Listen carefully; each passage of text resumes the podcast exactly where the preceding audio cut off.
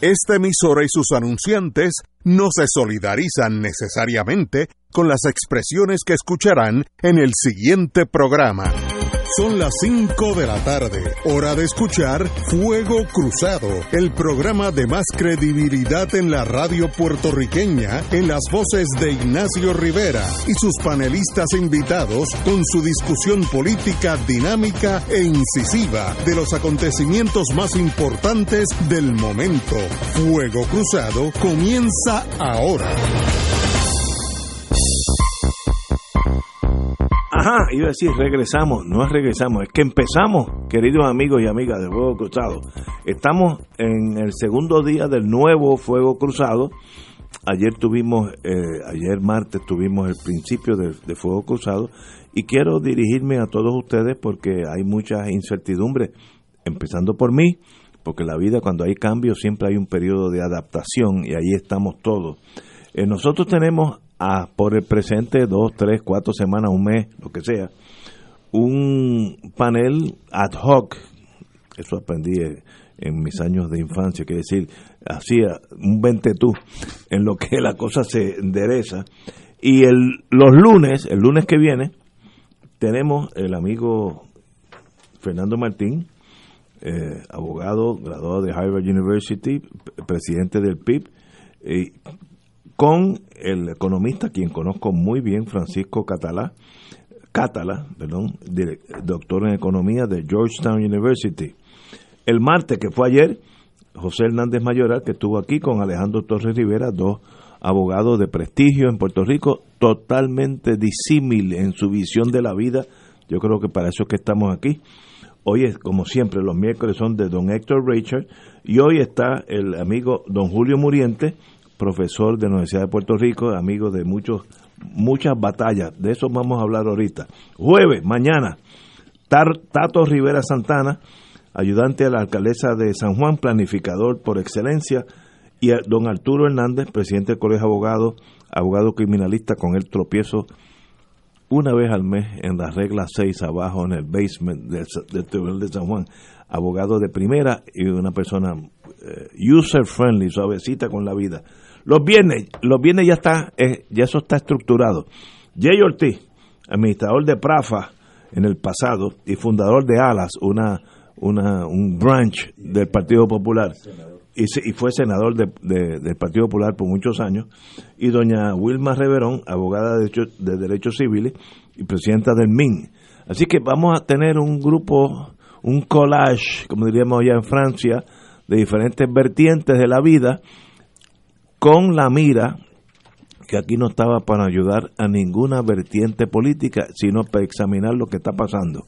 Y entonces ustedes a la larga, ustedes los que nos escuchan, nos van a orientar así a, a, cuáles debemos estar aquí y quiénes no debemos estar aquí. Como nunca hay un segundo eh, Quijote, es imposible rehacer el programa de Carlos Gallizá y Néstor Duprey. Eso no va a pasar. Hay que hacer otro invento, por eso yo, yo le llamo el nuevo fuego cruzado, donde inventaremos otro animal, porque no reemplazar a Carlos es imposible, y mi querido hermano menor, con quien he tenido unas batallas, aún en privado han sido severas entre amigos, eh, don Néstor Duprey, que le deseo la mejor de la suerte en el mundo político, pero no hay reemplazo, así que tenemos que hacer otro fuego cruzado con la mejor de las intenciones. Eh, a, a veces, sobre todo los miércoles, cuando está aquí el, compañero Héctor Richard, me detiene cuando a mí se me sale la falange. Yo a veces tengo recaídas, como decía Galliza, y me sale todo el derechismo de la Guerra Fría. Pero si ustedes son inteligentes, pues me mandan mensajes yo me tomo la pastilla y me calmo. Pero lo importante es analizar las cosas con total neutralidad dentro de lo que se puede y hacer el mejor programa de análisis posible. Esa es nuestra meta. ¿Se, lo, se logrará o no? It is what it is. Ya veremos en el futuro. Cuenten conmigo, yo lo voy a hacer. Eh, don Julio Muriente, que lo conozco hace 20, bueno, lo conozco desde que le teníamos carpeta, eso hace muchos años. y, estamos y estoy con un secretario de justicia que estoy seguro que también lo estaba velando. Así que estamos. Hay un mundo diferente que hoy nos une, qué bonito que nos unen a todos juntos. Así que empezamos con ese caveat, ese entendimiento de lo que el nuevo fuego cruzado. Bueno, empezamos. Eh, ayer hubo unas primarias en los Estados Unidos, en New Hampshire, donde tengo una hija, dos nietos, etcétera, etcétera, así que estoy muy ligado a, yo estudié escuela superior en New Hampshire, así que estoy muy ligado emocionalmente a New Hampshire y ganó Bernie Sanders, que es vecino de New Hampshire, porque él es de Vermont, que son primos, pero me sorprendió que Buttigieg, me perdonan la, la pronunciación, mi, mi, hija le llaman Buttigieg, algo así, bueno, mi, hija es más americana que yo, así que lo pronuncia mejor. Llegó número dos, etcétera, etcétera. Y obviamente Bernie Sanders sigue siendo, eh, sigue sacando eh, unos votos eh, importantes para ser el candidato a la presidencia de Estados Unidos. of course, Trump sacó el 97% del voto en New Hampshire, así que también estamos claros de quién prefieren los republicanos. Ahora ya pronto vendrán otras primarias y viene el Super Tuesday, que creo que es en marzo por ahí, donde hay como dos estados que van a las mismas primarias y ahí donde uno tiene idea de qué va a pasar. Eh, el Partido Demócrata podrá contra la imagen de Trump autoritario con una economía que hacía décadas que no sucedía, puede los demócratas algo divididos contra este señor, un Hitler pero sin uniforme, eh, ganarle, yo no sé, no, de verdad que en este momento no puedo decir quién ganaría. Y yo soy apostador político, no apostaría ahora a los demócratas en este momento mi botellita de vino con los amigos porque no sé quién va a ganar. Pero eso pasó anoche. ¿Qué hacemos con esa realidad? ¿Hacia dónde apunta? Y eso tiene que ver mucho con Puerto Rico, porque si sabemos que si el presidente Trump va a seguir presidente los próximos cuatro años, su actitud ante los latinos como él dice, que no hay espacio en Estados Unidos para los latinos y para, nos, para él nosotros somos igual que los mexicanos. Así que cuidado con uno aquí pensar que está en un plano diferente. Estamos en el mismo plano de los mexicanos y yo, que tuve un, poquito de experiencia con México, nosotros somos idénticos los mexicanos, idénticos los dominicanos, idénticos los cubanos, somos latinoamericanos de, esta área. Así que con eso yo no tengo problema. Pero él no quiere más gente foránea allí. ¿Qué hacemos? ¿Qué quiere decir la primaria demócrata en New Hampshire? ¿Hacia dónde apunta el mundo político? Compañero don Héctor Rachel. Pienso que quizás lo más interesante de todo no es realmente quién fue el primero, el segundo o el tercero, sino los que son los verdaderos perdedores son los Elizabeth Warren y Joe Biden. Estoy de acuerdo. O sea que eso como que lo, Se están quedando. quita un poco de, de ser las primeras opciones y tan es así que ambos decidieron que irían a pescar en otras aguas eh, y no estar allí en ese momento. Pero además de ese punto que considero que es importante, que demuestra un poco dónde está el electorado del Partido Demócrata en Estados Unidos. Es el proceso político mediático en los Estados Unidos donde utilizan con gran acierto eh, las encuestas en, boca de urna, o sea, los exit polls, que me parece que lograron realmente presentar el cuadro que los votantes que fueron a escoger sus candidatos eh, tienen de frente. Lo primero que, que se sienten es un poco enfurecidos por la situación que ve el país. El segundo punto que tienen en común es que le dan poca o por lo menos no mucha importancia al proceso de residenciamiento de Trump. O sea, los mismos demócratas no fueron capturados por, por la estrategia de Nancy Pelosi de, traer ese tema al frente cosa que se había predicho ya por muchos analistas en los Estados Unidos y que en este mismo programa se había conversado. Eh, lo tercero, me parece que todos tenían dos, dos preguntas o, o dos preocupaciones. Era de los candidatos que acudieron ese día y los que están corriendo por fuera que no participaron en esta primaria. Bloomberg, ¿Cuál de esos candidatos es el que mayor unidad traería al movimiento demócrata en los Estados Unidos? Y en segundo lugar, ¿cuál de esos candidatos sería el que con mayor probabilidad podría vencer a Donald Trump? Esos dos puntos consistentemente salían como importantísimos en las encuestas de, boca de urna. Así que el Partido Demócrata, quizás por un lado, el electorado por otro, van eh, creando su mosaico de cosas para enfrentar a Donald Trump con la esperanza de poder lograr una victoria en, en los próximos comicios electorales. También este ejercicio de anoche ayuda para definir un poco dónde está el ánimo de los demócratas, porque si sumamos el segundo y tercer contendor, pues tiene una masa mayor que el primero. Y la, la ventaja de Bernie Sanders fue apenas un punto y pico eh, de ventaja.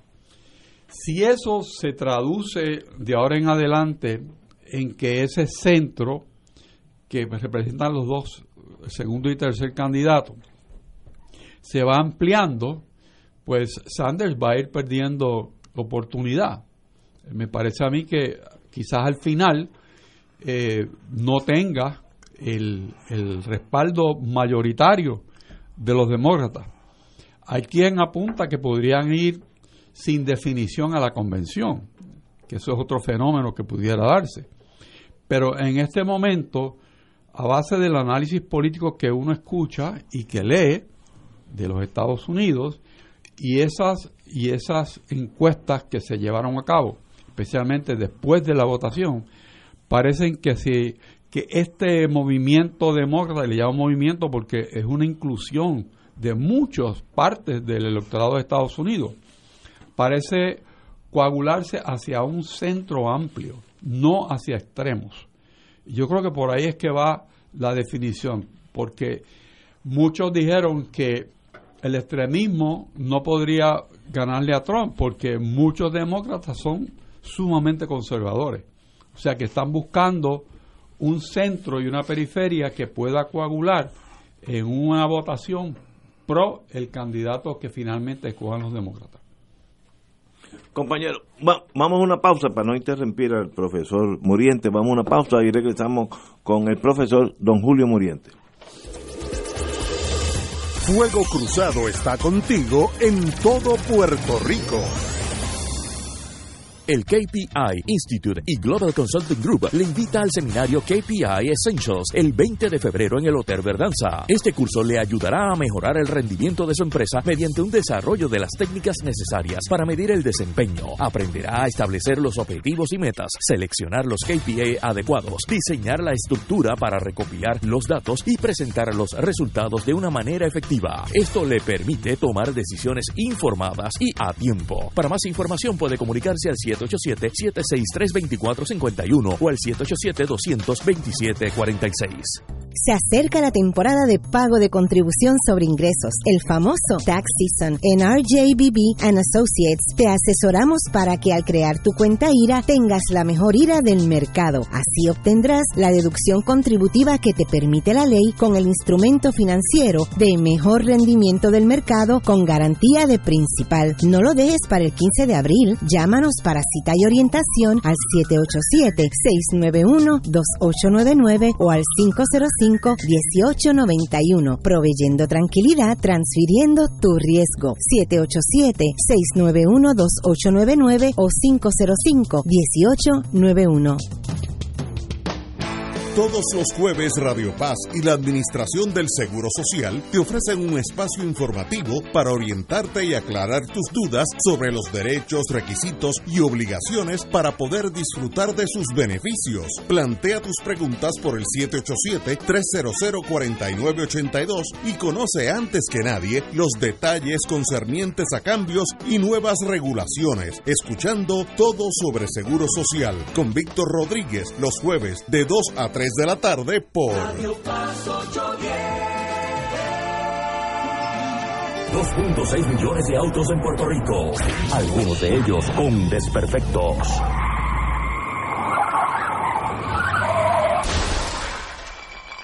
Autocontrol. Tu carro. Tu carro. Tu mundo. Lunes a viernes a las 11 de la mañana por Radio Paz 810 AM.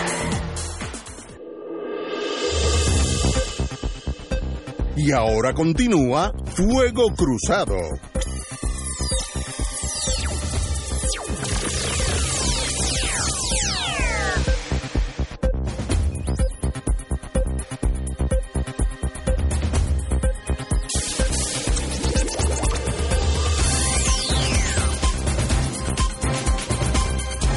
Regresamos amigos y amigas a Fuego Cruzado. Como hoy tenemos en la, eh, el tercer panelista a Julio Muriente, y aunque yo lo conozco muy bien, pero tal vez algunos de ustedes no lo conocemos. ¿Quién es Julio Muriente? Señor profesor, dígame usted, hábleme de Julio Muriente. usted es profesor de la Universidad de Puerto Rico. Yo soy catedrático en la Facultad de Ciencias Sociales de la Universidad de Puerto Rico. Y usted es doctor, creo que en geografía, ¿no? Yo estudié geografía a nivel de bachillerato y maestría en la Universidad Autónoma de México. México. Y mi doctorado de historia es de la Universidad de Puerto Rico. Y, y actualmente eh, profesor en, la, nuestro alma mater. En las facultades sociales hace como 31 años. Así, ¡Wow! Y antes de venir, antes de llegar aquí, estaba en Ponce, te contaba que estuve en un centro de envejecientes con unos 60 compatriotas, señores y señoras mayores, ya todo hablando como geógrafo del sismo, de los sismos, de qué hacer de las placas tectónicas, de, todos esos temas interesantísimos. Y la verdad que fue una experiencia maravillosa donde yo lo que le decía sobre todo era, señores, lo que hay es que educarse para perderle el miedo a la ignorancia, que es lo que muchas veces provoca esa zozobra en mucha gente no entender lo que está pasando. Una vez tú lo entiendes, te sigues preocupando, pero sabes de qué se trata. Exacto. Y, y, hemos estado por ahí en distintos centros de estudio y demás haciendo esa tarea y la verdad que la experiencia, y vengo directamente de Ponce hoy. Pregunta, ¿tú estás activo en la política partidista? Bueno, yo sigo estando vinculado al movimiento ostosiano. Ostosiano. Pero no, no ostento un cargo de dirección. Yo, sé que siempre has sido independentista desde que te conocí, pero eh, no, no tienes un cargo específico. No, yo fui yo fui copresidente del MIN, miembro fundador.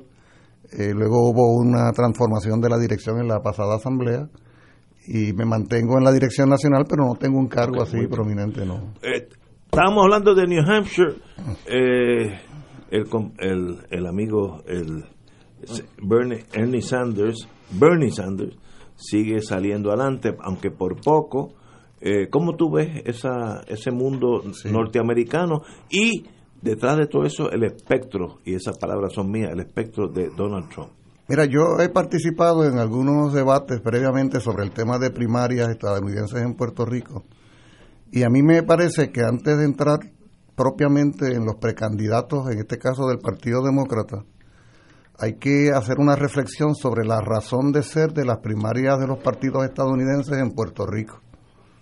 Porque yo igual puedo preocuparme por lo que ha sucedido en el este de Alemania en las pasadas elecciones, que ha provocado un escándalo mayor o puedo preocuparme por lo que ha sucedido en Italia cuando una joven de 35 años desde la izquierda desbancó al candidato de la derecha, o puedo preocuparme sobre las futuras elecciones de Bolivia, de todo, lo que ha sucedido allí, o en Argentina cómo Cristina Fernández llegó a la presidencia de, de, la vicepresidencia de Argentina, o cómo el Frente Amplio fue derrotado en Uruguay. O sea, son asuntos que me interesan. Pero yo no pretendo ser ni uruguayo, ni argentino, ni boliviano, ni italiano, ni alemán o sea, me interesan porque me interesa conocer lo que pasa en el mundo. Pero en el caso de las primarias estadounidenses en Puerto Rico, aquí hay un evidente objetivo político. y el objetivo político es insertar a Puerto Rico y a los puertorriqueños en la dinámica político-partidista electoral estadounidense, al punto de que el sector anexionista logró que se hiciera ley el que los puertorriqueños todos, y respectivamente de lo que creamos sobre las primarias, tenemos que aportar dinero. Y hay un presupuesto para primarias estadounidenses eh, eh, en Puerto Rico, aun cuando la condición ciudadana de los puertorriqueños y puertorriqueñas, como bien sabemos, impide que nosotros participemos en las elecciones en Estados Unidos. Y que la verdad sea dicha, los partidos principales de Estados Unidos, el demócrata y el republicano, lo que existe es una especie de franquicia que aparece cada cuatro años, un pequeñísimo grupo, a celebrar estas primarias, pero que luego en la vida cotidiana de nuestro pueblo no existen ni, ni nos conciernen. De hecho, en las primarias del año 16 del partido, de los partidos estadounidenses, participó el 16% del electorado. Invertimos más de 2 millones de dólares en eso, los que creemos y los que no creemos en eso, pero, pero apenas participó el 16%.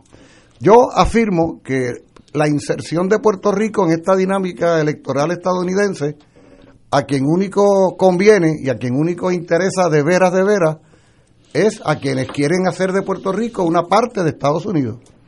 O sea, es un objetivo anexionista, es un objetivo estadista. O sea, que yo de repente me apasione por algún precandidato o candidato demócrata o republicano, hace que yo vaya generando unas lealtades, unas lealtades hacia esas instituciones. Por lo tanto, en ese sentido, yo miro muy a la distancia el proceso primarista estadounidense de la misma manera que miro el proceso electoral alemán, sin la menor intención de querer ser estadounidense. Y a la misma vez les digo que reconozco que en Estados Unidos hay más puertorriqueños que en el propio Puerto Rico y que desde esa perspectiva la razón de ser de los puertorriqueños y puertorriqueñas en Estados Unidos frente al proceso político electoral es distinta, que es lo que lleva a que muchos puertorriqueños y puertorriqueñas se involucren en ese proceso porque después de todo están haciendo sus vidas en aquel país y se les provee legalmente la posibilidad de participar. Pero una cosa son los puertorriqueños en Estados Unidos y otra cosa es Puerto Rico y la relación con Estados Unidos y el interés anexionista de insertarnos en la política estadounidense. Dicho eso, no puedo menos que, afirmar que me llama mucho la atención lo que va sucediendo. Apenas comienza ese proceso, realmente fíjense que esta primaria de New Hampshire lo que representó para el primero y el segundo fue apenas nueve delegados. Y estamos hablando de un monto de mil y tantos delegados en total, total. O sea, lo que pasa es que en la política estadounidense tradicionalmente estas primeras experiencias tienen un valor simbólico. Es, hasta medio supersticiosa la cosa porque se presume que quien gana en estas dos tiene posibilidades y, y quien, quien, pierde en estas dos va a seguir perdiendo, que es lo que se dice, por ejemplo, de Biden. Bueno, eso puede suceder como puede que no suceda, pero ciertamente la, el personaje Sanders es importante en la política estadounidense, a mi manera de ver, porque la, la, política estadounidense en general es muy conservadora. Los parámetros ideológicos de la política estadounidense son bien limitados. Y aparece este, pero bueno, ya ustedes vieron cómo, por ejemplo, en el mensaje de Trump la otra noche, él como argumenta a la manera de la Guerra Fría contra la Unión Soviética, no queremos un sistema de salud socialista, decía. En los tiempos de la Unión Soviética era que se hablaba así, él sigue hablando así porque está queriendo marcar, está queriendo ponerle una cruz de Caín a quienes piensen en socializar algo en la, en la vida de Estados Unidos. Que es Bernie Sanders. Que, es Bernie Sanders. Por lo tanto, en ese sentido, no deja. A mí, por ejemplo, me llama la atención, y esto me parece muy importante, en qué medida, así como Trump representa una derechización de importantes sectores de la población estadounidense, lo que lleva a que tenga por lo menos un 49% de respaldo de la encuesta. Increíble. Pero de la misma manera habría que preguntarse si del otro lado hay un crecimiento de un movimiento alternativo que es lo que explica la figura de Sanders. O sea, ¿qué representa la figura de Sanders en el sentido ideológico y social estadounidense? ¿Qué representa para la juventud estadounidense? ¿Quiere esto decir que hay millones de personas en Estados Unidos que simpatizan con sus ideas?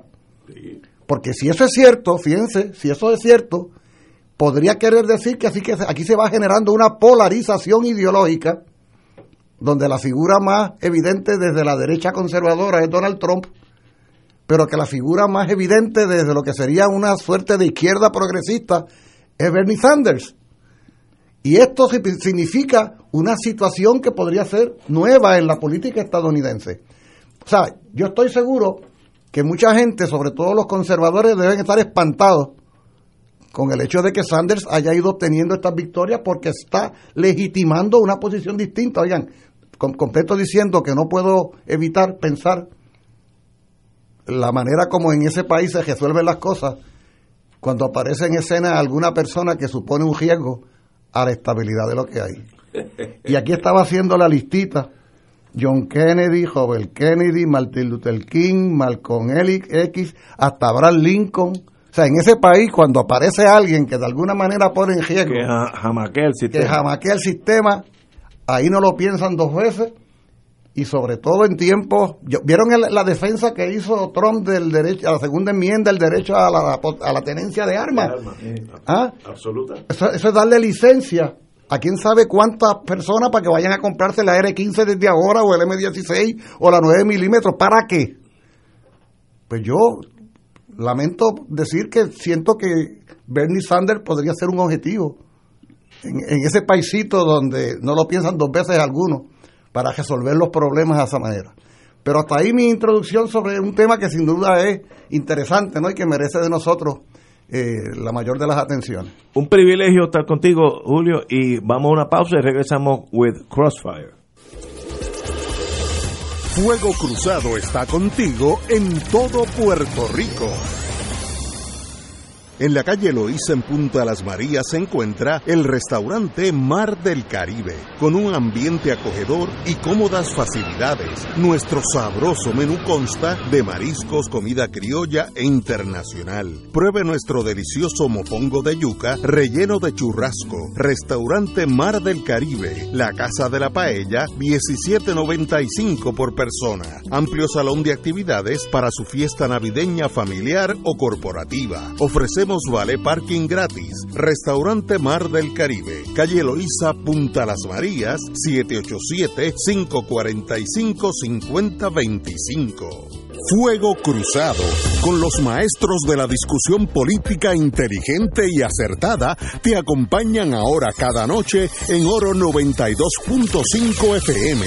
Infórmate de los temas de importancia del país, escuchando al equipo que establece cátedra todos los días sobre el acontecer político en Puerto Rico. Escucha la retransmisión de Fuego Cruzado con Ignacio Rivera y sus panelistas invitados con su discusión política dinámica e incisiva, encendiendo el debate con sus diferentes puntos de vista. La clase comienza a las 10 de la noche en retransmisión diferida de lunes a viernes por Oro 92.5 FM.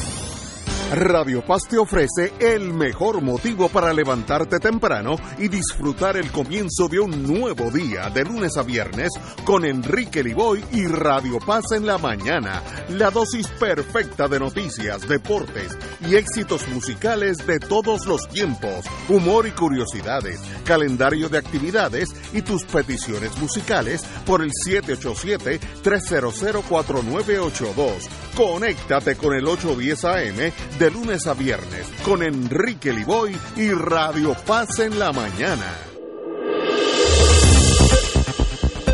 Y ahora continúa Fuego Cruzado.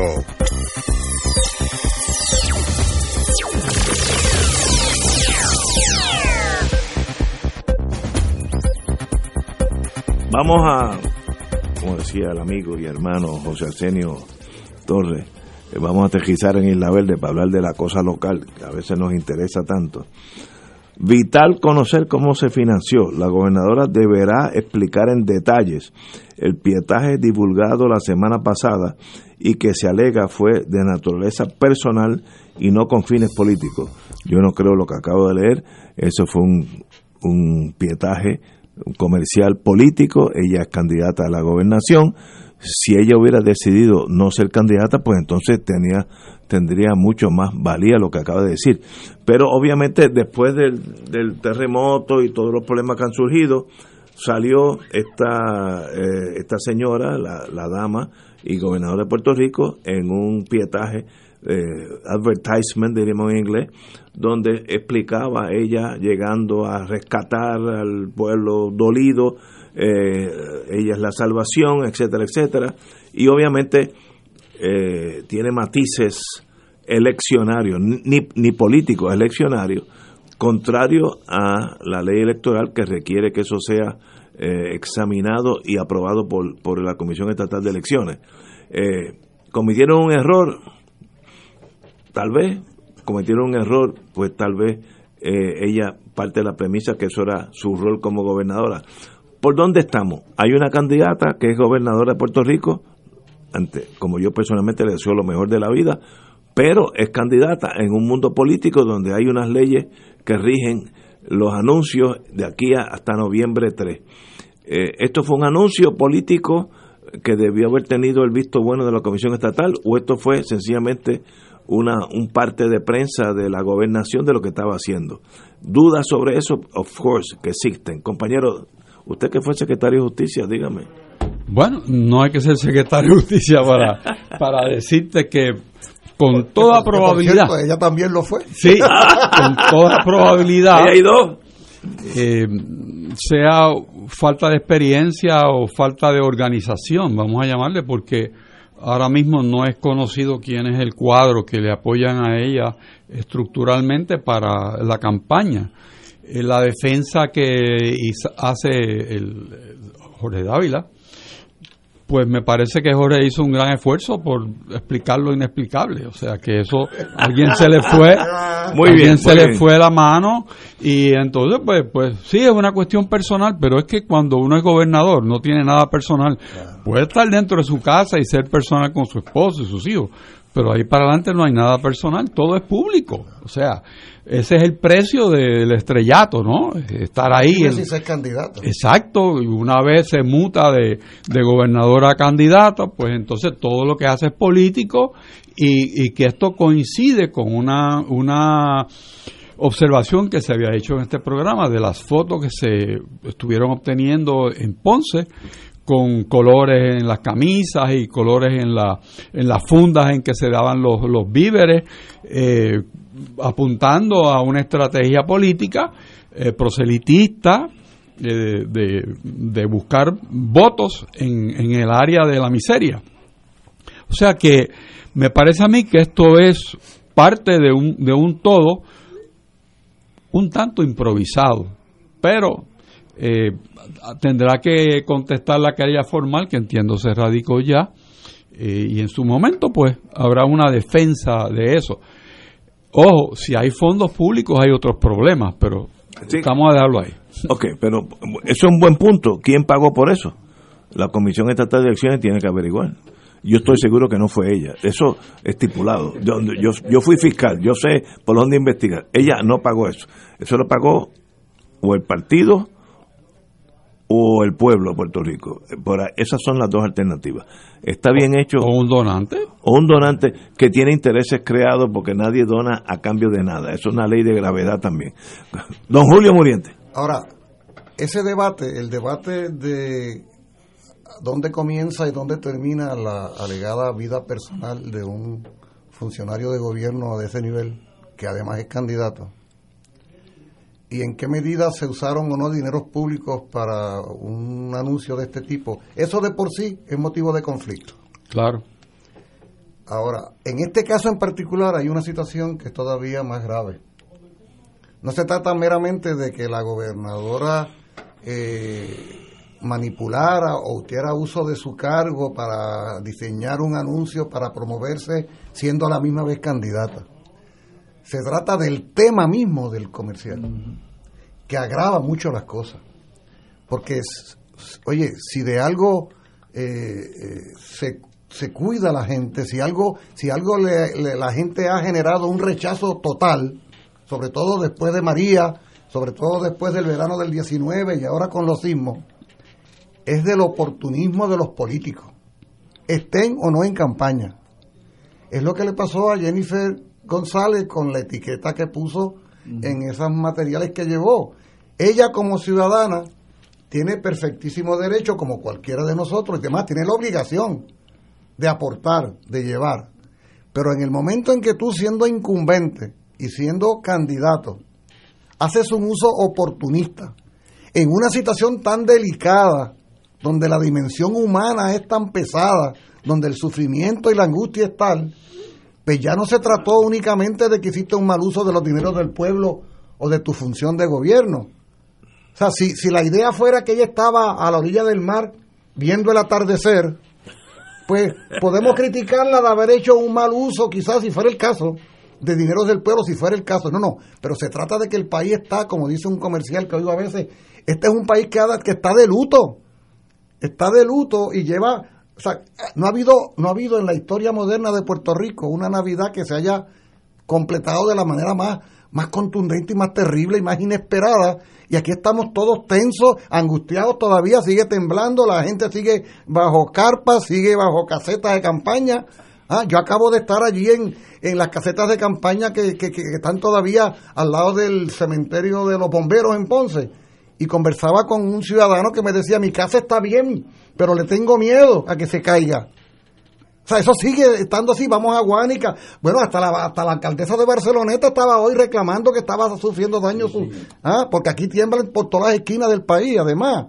Por lo tanto, no se trata meramente de hasta dónde tú hiciste un uso inadecuado de recursos, sino sobre todo hasta dónde tú no tuviste la sensibilidad suficiente para lanzarte a hacer un uso altamente inadecuado de un tema como este, para ganar simpatía.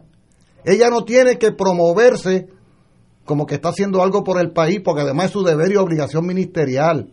Ella debe esperar que nosotros la reconozcamos, no ponerse a hacer campaña para que entonces todo el mundo se entere, sobre todo a nueve meses de las elecciones. ¿Entiendes? Yo creo que ahí, ahí, ahí es que la gente le ha dolido más. Porque después de todo aquí, el que más o el que menos, siendo incumbente y siendo eh, candidato, se aprovecha de su cargo para hacer campaña de una u otra manera. Eso no es nuevo. Lo que es nuevo, ¿qué es lo nuevo en el caso de Wanda Vázquez? El tema que escogió, que es un tema que sigue hiriendo a la gente en este país. Por lo tanto, además, déjame decirte una última cosa, porque yo he escuchado a, ¿cómo se llama este amigo? Este, el que, el que dice que es, pero que no es, pero que no sabe exactamente qué es lo que es, si es jefe de campaña o qué cosa es. ¿Cómo se llama? ¿Tú lo mencionaste? Jorge A Jorge. Yo lo he escuchado. Y en, en la vida, cuando tú tienes que explicar las cosas cinco veces y las cinco veces las explicas un poco de manera distinta, algo malo ha pasado. Algo equivocado se ha hecho. Lo que usted decía de tratar de explicar lo inexplicable. O sea, aquí nadie se ha comido el cuento y todo el mundo ha quedado muy decepcionado con ella porque ha agarrado el peor tema imaginable, el peor de los temas, para querer ganar eh, algún tipo de espacio en vísperas de unas primarias y de unas elecciones. Compañero. Hay, un, hay un dato adicional y, se sale del, del tema, pero es parte de él, en el sentido de que en Puerto Rico hay un rechazo, pero muy, muy fuerte a la clase política. Y, Con razón, de paso. Y, y en este momento, este vídeo viene acompañado del rechazo ya, que es el lastre que lleva por ser político. Mientras la gobernadora estaba en función administrativa diciendo que ella no era político, pues tuvo un espacio en donde se le decía hasta medio en serio y medio en broma Santa Wanda. O sea, porque, porque estaba en, pero no era parte de el, el, entramado político que funciona en Puerto Rico, especialmente caracterizado por la legislatura, como más o menos se divide esto. Pero al dejar ese, esa coraza, esa, ese detente, y entrar en el fuego político, pues entonces todo ese malestar coagula en algo, como dice el profesor Muriente, que hiere hiere la sensibilidad porque es el dolor humano que uno dice me viene a auxiliar pero me cobran. ¿Por qué? Porque a cambio de esto pues no hay honestidad, no hay sinceridad, lo que hay es buscar una plataforma de lanzamiento de una candidatura. Y si eso no es cierto, y puede que no lo sea, el problema es que los que diseñaron esto no se dieron cuenta del daño que le están haciendo a la gobernadora. Las dos cosas son posibles. Que no aquilataran el daño posible o que sea una, una coincidencia fatal de elementos que estaban juntos y produjeron un video quizás de buena fe, pero el resultado es el mismo. O peor aún, que ni siquiera saben por dónde anda el corazón y los sentimientos de nuestro pueblo. eso es peor. Eso, muy Eso posible es peor. también. es terrible. Eso es peor, porque entonces viene el divorcio entre los, reales, como diríamos en los tiempos de España, y, el pueblo. Eso es peor. Si los si, los que mandan no saben cómo siente el pueblo, a la larga hay una revolución. Para eso miramos la historia. Eh, yo creo que la gobernadora tiene varias varios problemas serios. Primero, ella llega allí por la carambola histórica de que es secretaria de justicia, no hay secretario de Estado, el gobernador de momento renuncia, yo creo que con mucha razón, se va para Dios sabe dónde, y ella llega a la gobernación.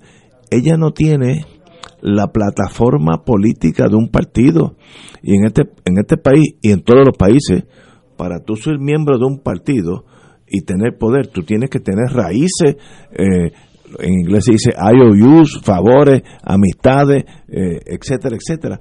Ella llega casi de extranjera a un partido y en el momento se torna candidata a la gobernación de un partido donde ella casi es extraña. Of course, los ayudantes de ella dicen, pues la forma es hacer este video, usted es la que manda en Puerto Rico, usted es, en, inglés hay un dicho, The African Queen, la que va a salvar al pueblo de todo, etcétera, etcétera. Eh, y entonces se le hace el mundo muy difícil. Ella tiene posibilidad dentro del Partido Nuevo, muy poco, y los otros partidos ni hablar. Ahora es candidata, eh, tiene esa dificultad. Todo lo que ella haga, haga de aquí a noviembre 3 tiene un matiz de político, de ser la candidata a la gobernación. Eso le resta al primer ejecutivo de un país donde tiene que ayudar a los damnificados por desde María, eh, los terremotos, ni te ocupe. Así que está en una posición bien difícil sin la- la- el apoyo de una maquinaria política que sí existe en el Pero no solo, pero no solo sin el apoyo. El cuello lo obtiene en el picador de su propio partido. Ah, no, sí, tiene uno que otro enemiguito allí, muchacho. Porque del otro lado están aprovechando la coyuntura, Sí. entonces, y aquí es que se pone la cosa más vulgar y más ordinaria, ¿no? Cuando tú ves que cada cual quiere llevarse un pedazo eh, del asunto para aprovechar la coyuntura, ¿no? Para hacerle daño al prójimo. Y es el momento cuando un proceso electoral se convierte en algo perverso. Estoy totalmente de acuerdo con ustedes. Es un- una posición bien incómoda para la señora gobernadora, que si yo hubiera sido su concilieri, como decimos allá en Brooklyn, eh, yo le hubiera dicho, sea gobernadora hasta noviembre, eh, no, hasta enero 3, cuando cambie el gobierno, haga lo que tenga que hacer por el bien de Puerto Rico y sale victoriosa. Pero le Tú le picó- diste ese consejo en varios programas. Sí, sí, le picó la abejita. Hay una abejita que está en la fortaleza. Una vez que tú entras a la fortaleza, si te pica esa abejita, hay que sacarte allí con bulldozers, porque es, es algo que es irreversible. Y mira, y aunque regrese a la vida civil, ella se queda en el mundo político. E- Eso es algo que, que es difícil de concebir, que una vez que tú entras a ese ruedo político como candidato, etcétera, no puedes volver a ser un civil. Algo, alguna mutación sucede en tu alma, en tu espíritu, que no puede, ella no puede volver a ser eh, fiscal de distrito de, de Bayamón, que lo fue, litigué con ella, muy competente, muy calmada, no tengo que al, al contrario, hizo su trabajo muy bien. Ese, es- ese mundo ya lo dejó una vez que la abejita lo picó en la fortaleza y eso no vuelve para atrás. Eso es sencillamente ser gobernadora, aunque el costo, si hay que hacer 17 videos de estos eh, del terremoto, lo va a hacer porque lo importante es quedarse allí. Una tragedia para Puerto Rico y para ella también, porque en noviembre 3 el pueblo, bueno, no, no, en las, en las primarias el pueblo elegirá. Vamos a una pausa. Fuego Cruzado está contigo en todo Puerto Rico. Febrero sabe a Festival de Claridad. Pronto, del 20 al 23 de febrero, en el estacionamiento del Irán Bison, dedicado al patriota José Enrique Quique Ayoroa Santalís. La mejor y más completa feria cultural del país. Música, artesanos, exhibiciones, libros, teatro, cine, deportes, gastronomía, charlas y eventos para niños. Te esperamos en el Festival de Claridad del 20 al 23 de febrero. Auspician Medalla, Palo Viejo, Vodka Sky, Palo Ready, Cooperativa Senogandía, MMM y Radio Paz. Buenos días familia. Es la casa a la que siempre puedes llegar sin invitación. A las 10 de la mañana, Judith Felicie es tu anfitriona para conversar sobre medicina, psiquiatría de niños y adolescentes, artes, derecho, valores y fe. Todos los días por Radio Paz 810 AM. Buenos días familia. Donde una conversación parece demasiado corta. Buenos días familia. De lunes a viernes por Radio Paz 810 AM. 2.6 millones de autos en Puerto Rico, algunos de ellos con desperfectos.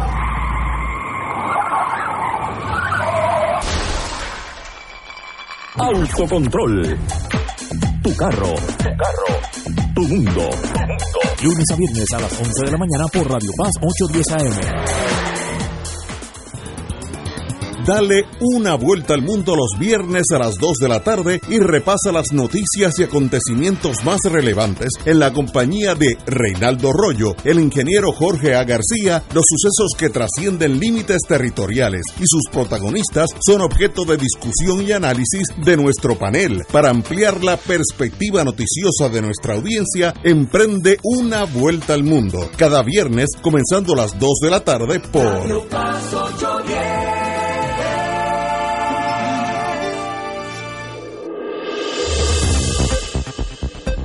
Y ahora continúa Fuego Cruzado.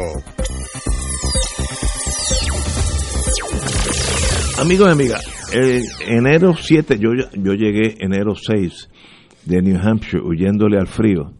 Es más, la mejor foto la tengo en mi celular, donde mi hija, que vive ahí donde hubo la elección anoche, Manchester, New Hampshire, un pueblito al lado que se llama Litchfield, le tomó una foto a una zorra que había cazado una ardillita y ella paró en su patio a comérsela. ¿Quién casó a quién? la zorra que mató a la ardillita y esta foto la- te la voy a enseñar en, en la, en la pausa. Eso es otro mundo foráneo, a mí, foráneo, zorra, bueno, ella le llama Foxy porque ya la conocen, ya eh, la, la zorra se esconde y de vez en cuando trae su ardillita, pues se la come en el patio de mi nena. Eso es un mundo. Yo cojo un avión, el 6, no siendo muy inteligente, me, me debía haber quedado dos días más, y el 7 veo que donde yo vivo, piso 17, Torre de la Reina, se jamaquea en, en, el, en adjunta, se falseaba, eso es un un- una palabra de campo. El, el edificio mío nunca se había movido así ni con ni con Trump ni, ni con, no, no, con- no, Trump no, con Trump con Trump se ha movido el país entero no con eh, George ni con María nada nada. Los cuatro daban contra la pared y yo por primera vez en mi vida porque yo admito mis limitaciones yo tuve miedo. Yo pensé que era el fin de mi vida mi esposa que es más inteligente que yo me cogió me jaló hacia el baño es un cuartito mucho más más más eh, pequeño donde hay más paredes y ella ella me ayudó a salvar la vida y pasar el miedo. Ok eso pasó. Puerto Rico obviamente tuvo un terremoto serio donde a- afectó el sureste de la isla, donde creó la incertidumbre del miedo, que eso también, una tormenta tiene la ventaja que uno desde que llegan a las islas Cabo Verde, uno la está velando, cuando llega uno sabe que llega y cuando se va uno sabe que se fue. El terremoto no es así, es diferente, hay un, un aspecto de incertidumbre que jamaquea al ser humano. ¿Qué ha hecho, cómo ustedes consideran que ha hecho el Estado para enfrentar esta, esta calámide donde hay casas que no se van a poder eh, volver a vivir, muchas de ellas, y sobre todo el sistema educativo de un país que es la espina dorsal de un país, es su, su sistema educativo. En, la, en el sistema de inteligencia se enseñaba que aquel que controla el sistema educativo de un país controla el país. Y eso es así. En nuestro sistema ha habido, ha habido eh, nuestro sistema educativo ha habido unos meses, ya llevan un mes y medio, dos meses, donde estamos viendo que todavía hay muchas escuelas cerradas, hay, hay algunas que hay que examinar mucho más allá del sur oeste de Puerto Rico.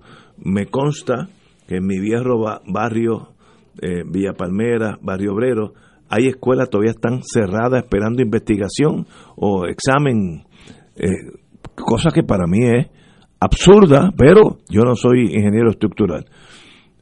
La respuesta de Puerto Rico, el almacén desconocido, un, almacén secreto, ¿qué demuestra en torno a la capacidad del Estado de manejar eh, este, tipo de, sorpresa o tragedia? ¿O es que esperamos nosotros que FEMA venga y nos ayude, que es el coloniaje al desnudo, como hubiera dicho Gallizá? Eh, ¿Dónde estamos? ¿Qué ha hecho el gobierno? ¿Qué se espera? El sistema educativo, aún en Barrio Obrero, que me consta hay cuatro escuelas cerradas, en Barrio Obrero donde no pasó nada, ¿qué uno hace en este, uno ciudadano de Puerto Rico? Don Julio Muriente. Esa es una pregunta que nos obliga a una reflexión que va más allá de esta administración. Lo que ha sucedido, pero no en esta administración nada más, lo que ha sucedido por décadas es que aquí se ha obviado el hecho geológico, geográfico, de que Puerto Rico ubica en una zona de alta sismicidad. O sea, eso ocurre desde hace millones de años. eso es correcto. pero la, el poblamiento de seres humanos en Puerto Rico data de algunos miles de años el inicio de la conquista data de 527 años más o menos y está temblando desde mucho antes de que llegaran los seres humanos a esta tierra. Y en todo caso tenemos la referencia del movimiento sísmico de 1918 y si tú le preguntas a los funcionarios de la red sísmica en Mayagüez,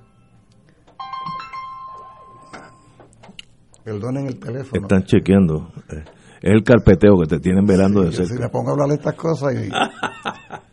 Oigan, déjame decir, que no se me vaya el hilo, que no se me vaya el hilo. Si tú le preguntas a la gente de la red sísmica que tiene su sede en el recinto universitario de Mayagüez, tú le dices, muéstrame una relación de actividad sísmica de los pasados 50 años, 40 años, 30 años. Esto sí que es serio, porque este teléfono no se calla y te van a decir, en los pasados 30 años en Puerto Rico ha temblado miles de veces. En los pasados 20 años ha temblado miles de veces. En los pasados 10 años ha temblado miles de veces. Lo que pasa es que como regla general no sentimos esos sismos porque han sido de baja intensidad. Pero también te van a decir, ojo, Puerto Rico ubica en una zona de alta sismicidad al punto y esto muchos de los amigos y amigas radioescuchas lo conocen, de que una de los de las características de zonas altamente sísmicas, que son los puntos de contacto de las placas tectónicas, una de las características son las fosas o trincheras submarinas. Y en el norte de Puerto Rico ubica una de esas trincheras que es la segunda más profunda del planeta, que para más decir se llama trinchera o fosa de Puerto Rico. Puerto Rico Trench en inglés. O sea, Puerto Rico está ubicado en una zona donde al norte tiene la placa norteamericana, al sur tiene la placa suramericana, al oeste tiene la placa de Coco y está ubicado Puerto Rico en uno de los bordes de la placa del Caribe.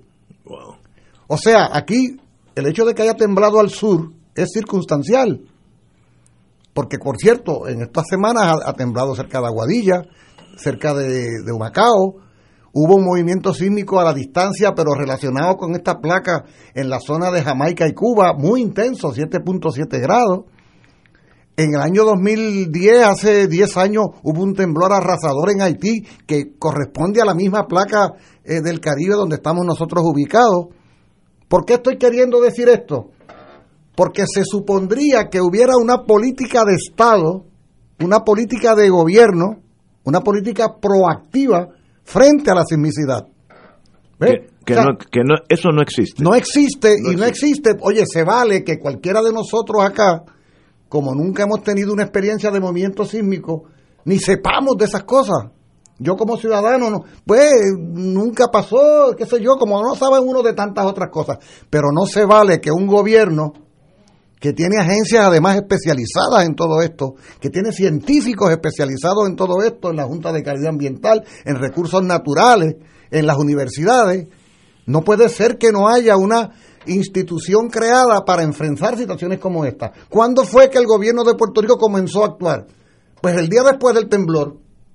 ¿Y qué ha pasado todas estas décadas que Puerto Rico no se ha preparado a sabiendas de que está dadas las condiciones geológicas y geográficas y de todo tipo? Por lo tanto, sería injusto echarle la responsabilidad total a esta administración esta es una irresponsabilidad institucional de la Junta de Planificación, de Obras Públicas, de, la Junta de Calidad Ambiental, de Recursos Naturales, de las universidades. Aquí ha debido haber un plan, un plan que todos conozcamos.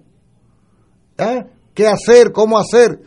En el, además, mira, los temblores, los temblores no tumban las casas, no las tumban, las tumban las columnas mal hechas yo tengo fotos, yo estuve en Guánica viendo esas casas, las casas no se cayeron. La gente que estaba dentro de las casas, ese temblor de las cuatro, esa que tú dices que, brincaste para arriba, la gente de esas casas se asustó y luego salió caminando toda de sus casas. No, hubo muerto. No hubo muerto, no hubo herido. Un señor que, le cayó una pared en Ponce allá en un caso indirecto. O sea, aquí no hubo un desastre. A lo Haití. A lo Haití. Oye, en Nicaragua, en Nicaragua, en el año 72, aquel diciembre que le costó la vida, entre otros, a nuestro Roberto Clemente, hubo un movimiento sísmico que le costó la vida a 20.000 nicaragüenses. Heridas a decenas de miles. ¿Sabes qué? La intensidad de aquel temblor fue menor que la de Puerto Rico. Y provocó más daño, fíjate. O sea, aquí el desastre fue emocional, que dura hasta nuestros días, el desastre mayor. O sea, las casas que se cayeron se cayeron porque estaban mal construidas las columnas. Hay fotos que yo tengo de las casitas viejas, de las casitas terreras de Guánica, no les pasó nada. Esa escuela que se cayó en Guánica, una escuela nuevecita. Hay una escuela al frente que se llama Franklin Delano Roosevelt, viejita, no le pasó nada. Sea, aquí ha habido una irresponsabilidad acumulada, histórica. Entonces, claro, esta administración es continuidad de todas esas y los, francamente los coge la situación, como quien dice, en ropas menores y no saben qué hacer. Y son incompetentes muchos de ellos y terminan, por eso es que es tan grave lo que pasó con este anuncio, porque entonces revela no solo incompetencia, sino oportunismo.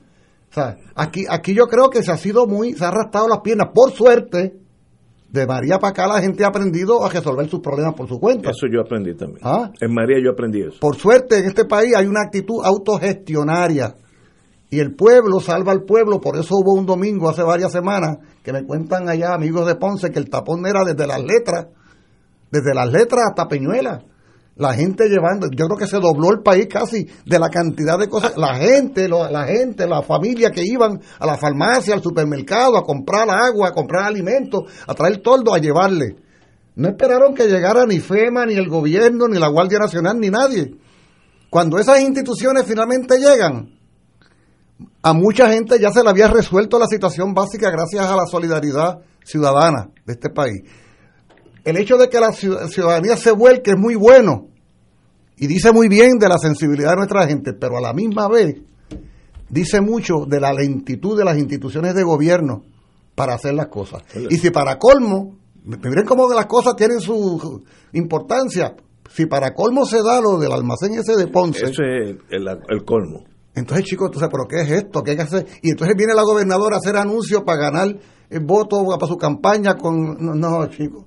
Yo te, yo te diría que en el, en el pueblo de Puerto Rico, haciendo un pase balance, hay una gran decepción, hay una frustración y hay un coraje porque esperaría mucho más de las instituciones para la solidaridad en momentos como este. No quiere decir que no haya hecho, que conste, yo no digo que cero, yo no digo que cero.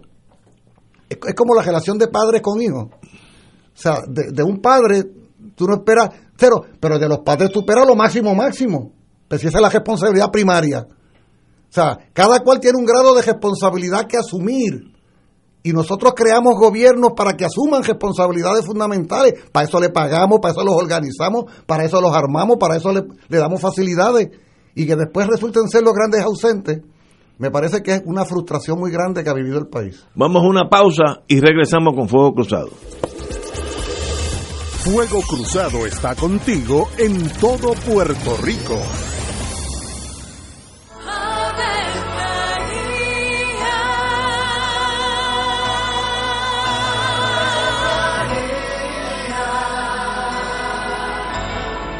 El ángel del Señor anunció a María. Y ella concibió por obra del Espíritu Santo. Dios te salve María, llena eres de gracia, el Señor es contigo. Bendita tú eres entre todas las mujeres, y bendito es el fruto de tu vientre Jesús.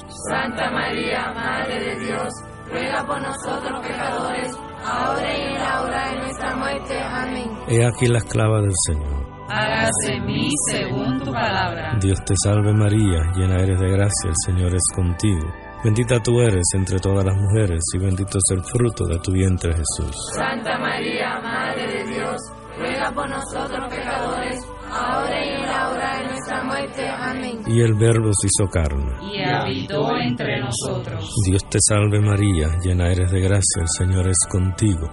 Bendita tú eres entre todas las mujeres, y bendito es el fruto de tu vientre Jesús. Santa María, Madre de Dios, ruega por nosotros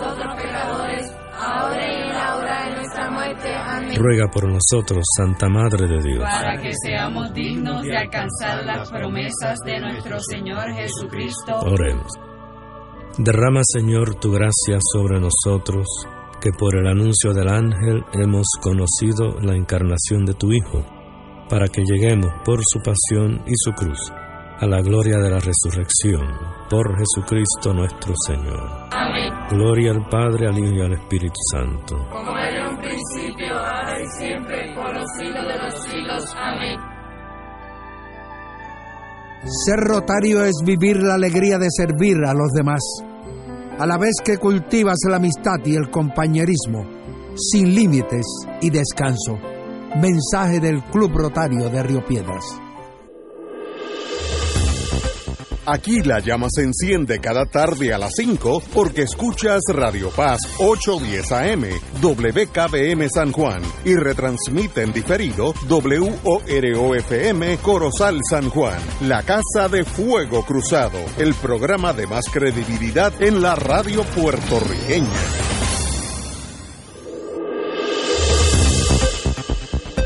Y ahora continúa Fuego Cruzado.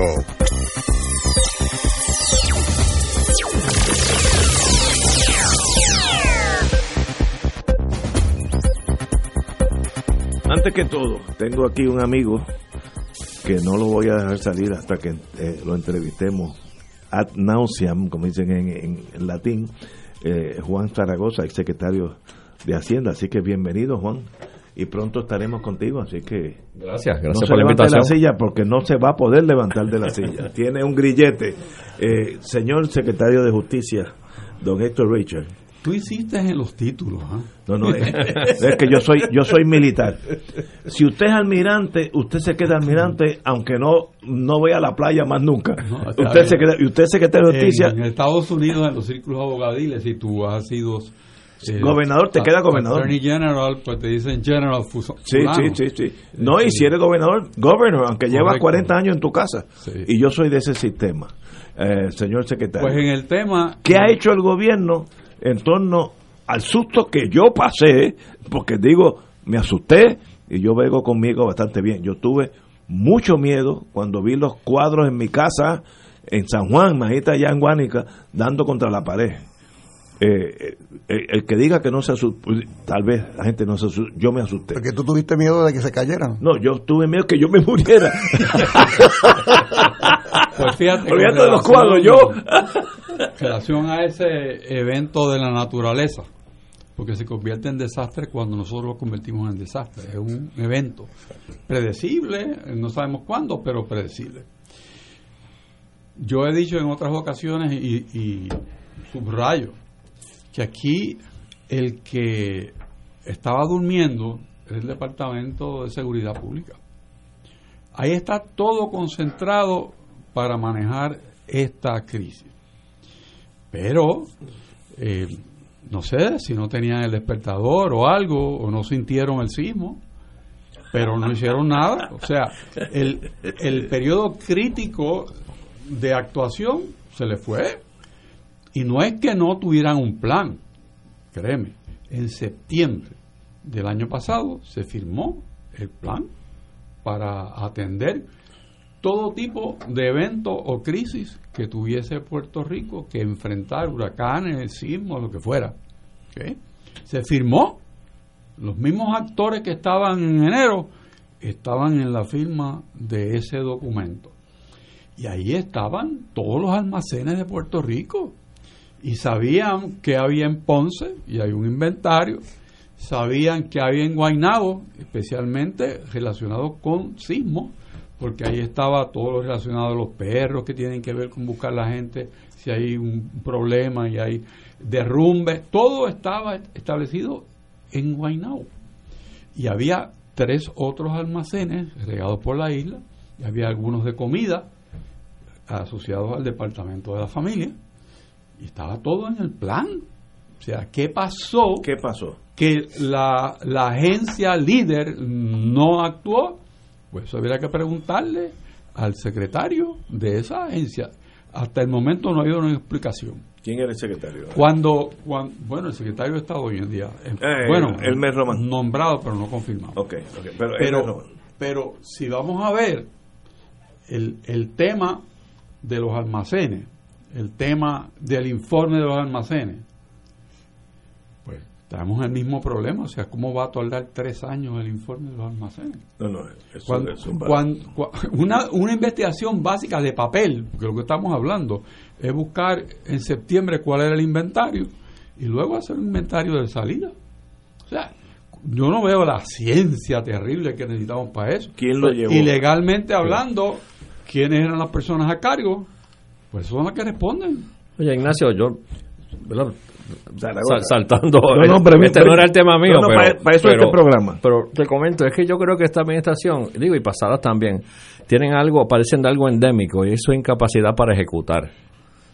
Planifican pueden- ah, muy bien, planifican Sí, muy bien. tú que vienes del mundo corporativo y del mundo militar. Esto no es otra cosa que como dice Richard, o sea, ¿por cuál es la ciencia? Esto es un operativo. Si tú haces un ejercicio de visualización del día después de los temblores, pues tú visualizas allí el salón en Fortaleza, la gobernadora llamando al de seguridad pública, llamando a su secretario, diciéndole a alguien, bueno, tenemos un informe de daño, hablaron con los alcaldes, que lo pues, ¿cuál es el- vamos a hacer un plan aquí de, de, de agua, alimento, eh, techo, este medicina, primeros auxilios, etcétera, etcétera. O sea, yo, yo no, oye, fue los huracanes son no, no son predecibles, ¿verdad? Este, pero al final de Los cuentas, sismos, los sismos. lo- perdón, los sismos, pero al final de cuentas no es otra cosa que un proceso gerencial. ¿verdad? Es un, es un operativo de coger, ¿qué hacemos co- ahora? coger unos recursos y, y- y Pero, ¿y, el, canalizarlos. y el almacén de Ponce? Te lo, ¿Sabían te lo- que estaba te- allí? te lo resalto porque la gente puede decir, pues la, la solución es hacer un plan. Tú puedes tener todos los planes del mundo, pero si las futuras administraciones no hay gente con capacidad de ejecución, va a pasar lo mismo. Yo vengo diciendo en varios programas aquí que aquí hay un problema operacional. O sea, es que nada funciona porque no, no tiene gerencia. O sea, ese es el problema. Lo hemos dicho 20 veces de distintas maneras. Se, se reduce a eso. Explícame, el secretario esa- de salud, que estuvo, yo no sé si ha ido allá al sur, pero creo que las primeras tres o cuatro semanas lo estaban buscando todavía. Pero, pero- pero hay, hay ese punto. No tener capacidad de ejecución teniendo la capacidad del diseño de un plan es un problema. A mí lo que me preocupa más es que no solo no haya capacidad de ejecución, es que no haya sensibilidad social. También. Porque eso que tú acabas de decir de que ni piensas ni te imaginas si el secretario finalmente haya ido allá, como Sí. lo que dijo de la enfermedad china, que nosotros no... Que, como Que no es vuelos que no pues. sí. ¿Tú te das cuenta? No, por favor, mira, aquí estamos riendo, señores, nos estamos riendo por lo insólito de las cosas. O sea, Una cosa es que tú seas incapaz. O sea, puede ser incapaz. Sí, caramba, todo el mundo de- es incapaz en alguna... eh, Ay, eh, bendito. eh, eh, Otra cosa es que tú en el pecho del lado izquierdo no tengas un corazón. seguro. Y ahí es que yo me preocupa, que era lo que veíamos antes cuando analizábamos el tema del mensaje este de la gobernadora, que veíamos una falta de corazón más allá del mal uso o buen uso de los dineros del gobierno. Entonces, o sea, porque es que si, si, si, si- buscamos los resúmenes de quienes hicieron esos planes, llueven las maestrías y los doctorados Seguro. en universidades, sobre todo de Estados Unidos. Con nombre en inglés. Oh, muchachos. Dice, pero ¿cómo se traduce eso? Estos tecnócratas que vienen, tienen corazón para preocuparse. Sí. Brincaron, de- así como tú brincaste de, de- de tu cama, como nos contaba. Ellos brincaron y angustiados. Ellos se angustiaron como la gente de Guánica. Realmente sufrieron angustia, sufrieron zozobra. Porque aquí se ha jugado una fantasía de que el norte opulento está ayudando al sur en zozobra, perdiendo de vista de aquí tiembla por todas las esquinas, pero como la coyuntura es esa, de repente es el norte opulento, aquí no pasa nada, allá sí. O sea, y a mí me preocupa eso, la ausencia de sensibilidad. Sí, digo, y eso ya vamos viendo desde María, ¿verdad? Cómo aguantaban las ayudas para tener las listas para la foto, pero no, ese tipo de cosas. Pero, pero, ¿cómo uno puede tener en una crisis de la magnitud del suroeste, suroeste de Puerto Rico, y que al mes alguien averigüe, un ciudadano averigüe que hay un almacén con un montón de cosas que se necesitaban? ¿Nadie sabía que eso estaba allí? ¿O es la burocracia que no mueve a esas... eh, No, Ignacio. no, eh, eh, ¿Qué? No, no, no, no. O, o es una mente Mira, criminal que, que yo no puedo ni Yo entender? te puedo decir a ti, yo conozco personas que son parte de la respuesta que sabían todos los almacenes. Entonces, ¿y por qué no pasó? Bueno, porque no le dieron dirección. Pero yo te digo, el Departamento de Seguridad Pública es el que tiene que contestar aquí. Están todos, todos, todos los elementos de respuesta en ese departamento. Que para mí fue un error Sí, crearlo, pero ya está ahí. Ya está Sí, ahí. estoy de acuerdo.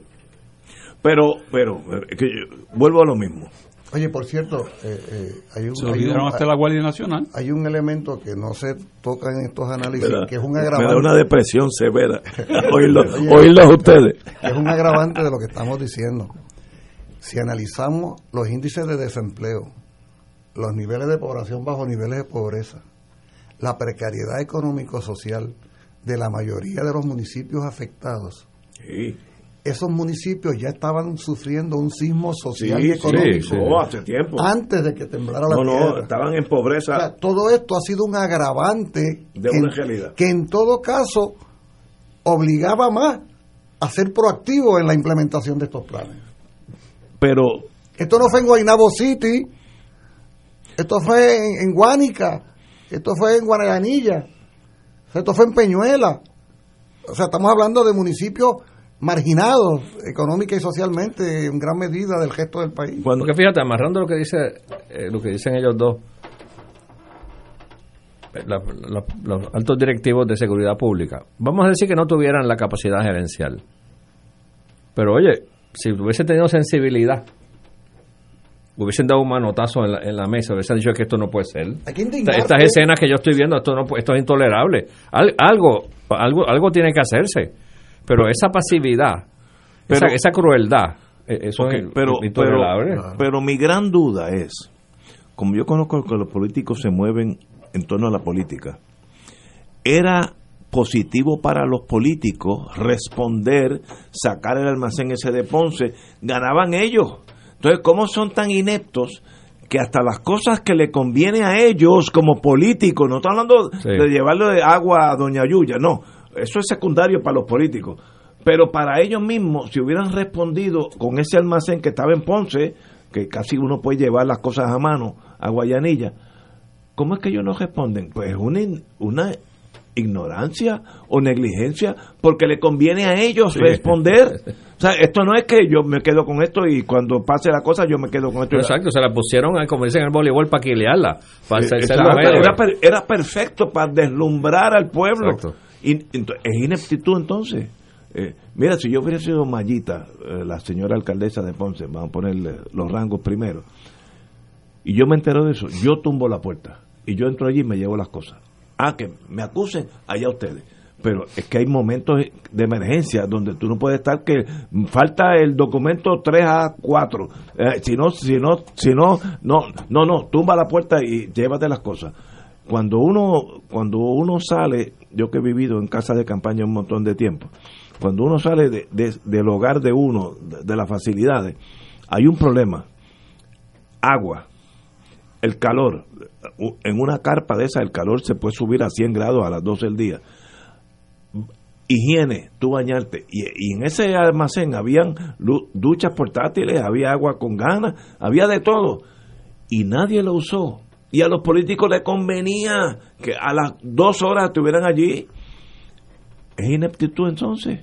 ¿O es algo que yo no entiendo? Es peor. Entonces, dime.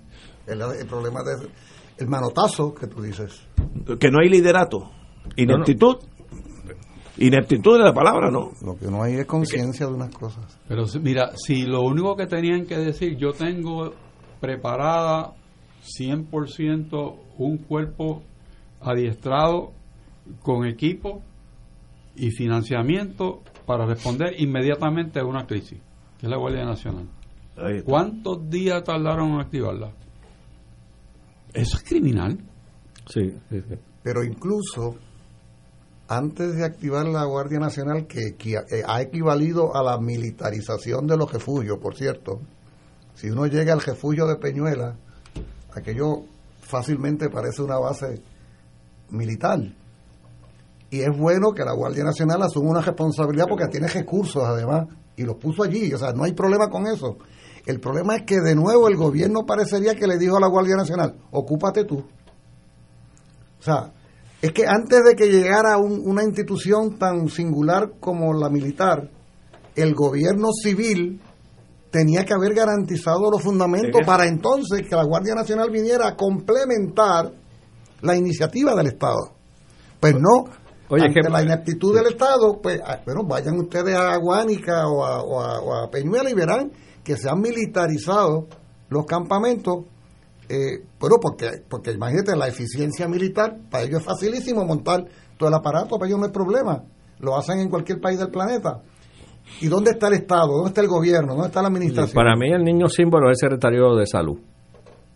En, qué se, ¿En qué se entretenía él las primeras tres o cuatro semanas de enero? Yo no me acuerdo. Que fuera más importante que atender la crisis. Yo, yo no creo que ni fue allá por mucho tiempo. No, no creo. hasta los otros días yo creo que estaban reclamando su presencia. Digo, yo no sé también si va, si alguien lo reconoce. No, pero, pero uno va allí y, se hace sentir. Él, él, él me, que no quiero ser cínico, pero él me tranquilizó en el coronavirus porque dijo que no había vuelos directos de China a San Juan. Ahí ya yo sé que no tengo que preocuparme por eso. Entonces, entonces uno llega un momento de desesperación intelectual lo dijo porque yo lo vi, que no había vuelos directos de China a San Juan. Y tú pensaste que venían de Nueva York y como Nueva York está Chinatown. Sí, sí. tal vez el frío, tal vez el frío de Nueva York mata a los Yo no entiendo. Vamos a una pausa, amigos, y regresamos con Fuego Cruzado. Fuego Cruzado está contigo en todo Puerto Rico.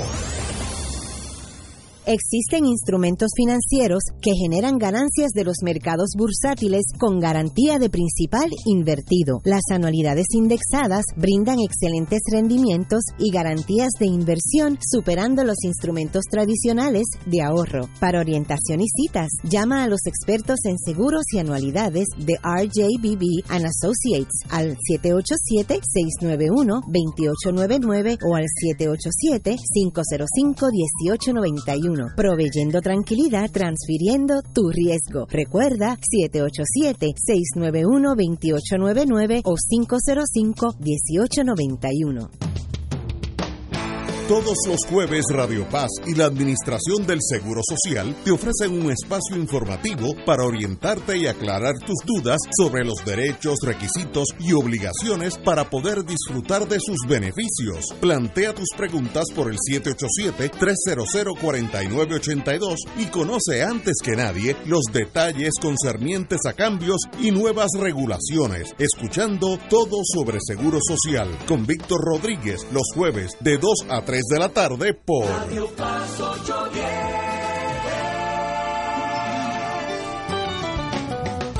Escucha los sábados a las 5 de la tarde para servirte un programa del Colegio de Profesionales del Trabajo Social de Puerto Rico con los temas de interés a la comunidad. Recuerda, los sábados a las 5 de la tarde para servirte por Radio Paz 810.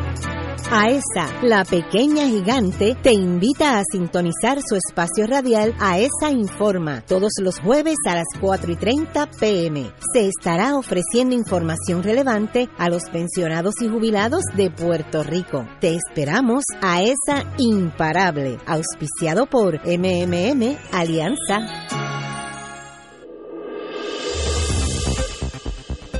Y ahora continúa Fuego Cruzado.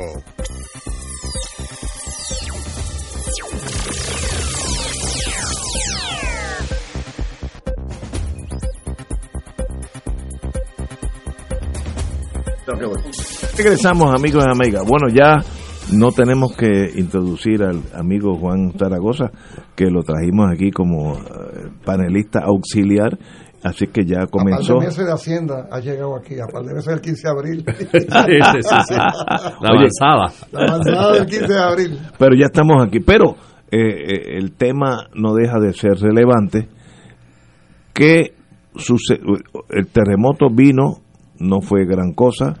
En, en Haití hace unos 11 años hubo uno que mató 221 mil personas contadas, 221 mil personas en Puerto Príncipe mayormente. Eh, nosotros hemos sido bien, bien afortunados y porque estamos en la misma línea, la, la distancia de aquí a Haití es nada. Un buen nadador, estoy exagerando, un buen nadador llega a Haití porque eso, eso es ahí al lado. Y ahí hubo uno que mató, número, me acuerdo, números oficiales, 221 mil personas. Yo viví un tiempito en mi vida en Haití y el hotel, el hotel donde, yo me quedaba, que era el más moderno, colapsó, todos los pisos cayeron uno encima de otro, se hizo como una tortilla y quedó, el, el piso 6 quedó en el piso 1. Así que el que estaba allí, turista o no, pues murió. Una calámide, eh, una catástrofe mayúscula. Nosotros tuvimos una pequeña dosis de eso, pero la reacción ha sido, bueno, el mejor caso, porque todo en la vida tiene algo visual, es el, el, eh, este almacén secreto. Que eso simboliza ineptitud plus, y no estoy hablando nada ilegal ni nada de, de vender eso, no, no, es ineptitud que es tal vez hasta peor. Yo prefiero bregar con Vito Genovese a un- una persona inepta. Vito Genovese, si uno llega a unos acuerdos, pues él sabe lo que está haciendo. Pero si eres inepto, no hay salvación. Ahora, Ignacio, un dato interesante. ¿Qué hacemos ahora? Es que los rescatistas que fueron a Haití, de los Sí. grupos más completos, mejores orientados, más eficientes y que recibieron el aprecio de todo el mundo fueron los puertorriqueños. No sabía eso. Ese mismo grupo de apoyo estaba aquí y son parte de la respuesta a, a las catástrofes que pueden haber en Puerto Rico. No fueron convocados. Pero sea, tú entonces, hablas- tú pero entonces hablas- ¿qué, qué, uno- qué desesperación. Eso es peor para mí. Que verdad, Yo me tengo que ir para No, casa. para que- para que te vayas para tu casa. Pero estamos, estamos aquí haciendo una reflexión retrospectiva ¿no? Del- Exacto. del pasado reciente. ¿Qué vamos a hacer? Ahora, la naturaleza de la sismicidad es que no hay temporada de sismo, tiembla de noche, tiembla de día, en invierno, en verano, en primavera, en otoño. En el caso de la ubicación geológica de Puerto Rico, tiembla en el norte, en el sur, en el este, en el oeste y en la tierra. Y ha temblado y va a seguir temblando.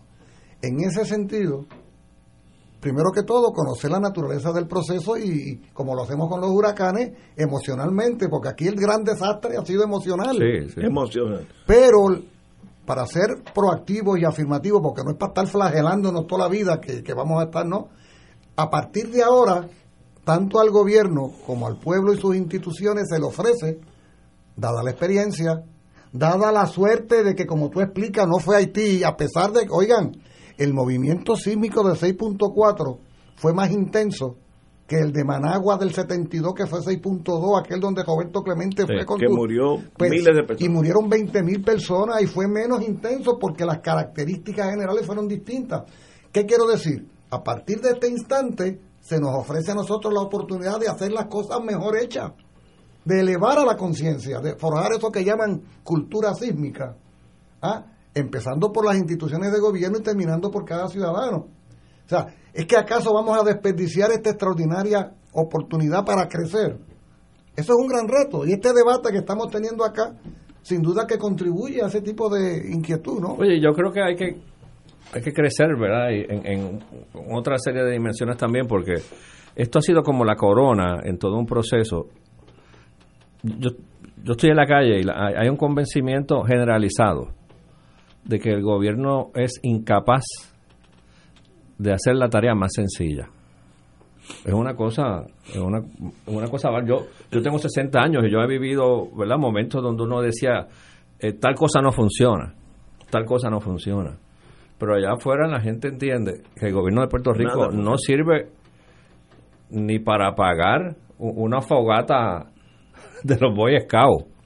Este, eh, y, y entonces lo de los sismos, pues fue, pues fue pues, pues, el, el sherry en la, en, en la bebida. Este, Pero, y es algo que, que, que es un reto grande para la próxima para el que venga el que venga detrás. Porque tú gobernar sin la confianza del pueblo es más difícil. es más difícil. Te digo aquí la gente entiende que el país el gobierno no es capaz de, de proveer ener- en- energía eléctrica de forma continua de proveer agua de calidad de, de, de pavimentar las carreteras de alumbrar las carreteras de- etcétera etcétera La etcétera seguridad. de la seguridad Yo, ya el terremoto pasó. El susto no, pero el terremoto pasó. Yo tengo una amiga que quiero mucho, es parte de mi familia extendida, como uno dice, que tiene un hijo eh, en, en Villa Palmera, Barrio Obrero, y me dijo este sábado que las escuelas allí están cerradas porque hay que inspeccionarlas por los terremotos y llevan casi dos meses. Entonces, uno se encoleriza. Esos hijos han perdido dos meses. ¿Lo van a reponer? ¿O es que sencillamente pueden pasar tres meses, cuatro meses en Barrio Obrero, donde no pasó nada, nada? ¿Qué, qué clase de ineptitud tenemos en educación donde dice, bueno, hay que seguir para adelante? Vamos, vamos a empezar el lunes que viene. Ah, que hay dos o tres que están precarias, esas no hay, pero las otras, en, en, en, en- San Juan no pasó gran cosa, digo, no pasó nada. Y esas escuelas, me consta porque me lo dijo esta distinguida amiga en mi casa, me lo dijo, "Eh, mi hijo no ha ido a la escuela porque están cerradas hasta nuevo aviso. ¿Y para qué tenemos un secretario de educación? Entonces viene la frustración mía, gracias al señor que existe coñac. Entonces yo voy- cuando me pasa eso me doy un buen coñac y me tranquilizo, si no me tiro del piso 19 donde vivo, porque es que no, qué, qué frustración, qué puede hacer uno ante esa ineptitud. Es que mira, caemos en lo mismo que decía eh, Muriente. Es la falta de sensibilidad a- a- para esa dirección del Departamento de Educación, es que los estudiantes estén dos y tres meses. Cuatro en, en Barrio Obrero, sin- cuatro escuelas. Sin no, no, coger no, clases. No, no le importa. ¿Ustedes, No, se acuerdan, importa. ¿Ustedes se acuerdan aquella instante cuando a George Bush, hijo, estaba en una escuela de niños, estaba él, cuando le anuncian que ha habido el avionazo de la que, vi. se, que se quedó por largos minutos, sí, sí, sí. como si nada hubiera pasado. ¿Se acuerdan? que Sí. Como un letargo. Sí, un letargo, Sí. él no entendió. Y después de repente eh, reaccionó, pero como que él no entendía lo que pasaba. Hubo un lapso de... de- de- Aquí están todavía en ese letargo. tú sabes. Aquí están seis meses. No, eh, Oye, ven acá, te- tengo una noticia. En caliente. ¿Te no, gustó? No, no, no, no. Le han dado un tumbe a Fomento Industrial, 2.6 millones, tras el director de finanzas aprobar el pago a recibir un correo electrónico fraudulento. Alguien, posiblemente en Nepal, hackeó el internet y transfirieron 2.6 a la nada. Esto acaba de suceder. Vamos a una pausa y seguimos en este examen de la ineptitud total. Fuego Cruzado está contigo en todo Puerto Rico. El KPI Institute y Global Consulting Group le invita al seminario KPI Essentials el 20 de febrero en el Hotel Verdanza. Este curso le ayudará a mejorar el rendimiento de su empresa mediante un desarrollo de las técnicas necesarias para medir el desempeño. Aprenderá a establecer los objetivos y metas, seleccionar los KPI adecuados, diseñar la estructura para recopilar los datos y presentar los resultados de una manera efectiva. Esto le permite tomar decisiones informadas y a tiempo. Para más información puede comunicarse al 787-763-2451 o al 787-227-46. En la calle Loíza en Punta Las Marías se encuentra el restaurante Mar del Caribe, con un ambiente acogedor y cómodas facilidades. Nuestro sabroso menú consta de mariscos, comida criolla e internacional. Pruebe nuestro delicioso mofongo de yuca relleno de churrasco. Restaurante Mar del Caribe, la Casa de la Paella, 17.95 por persona.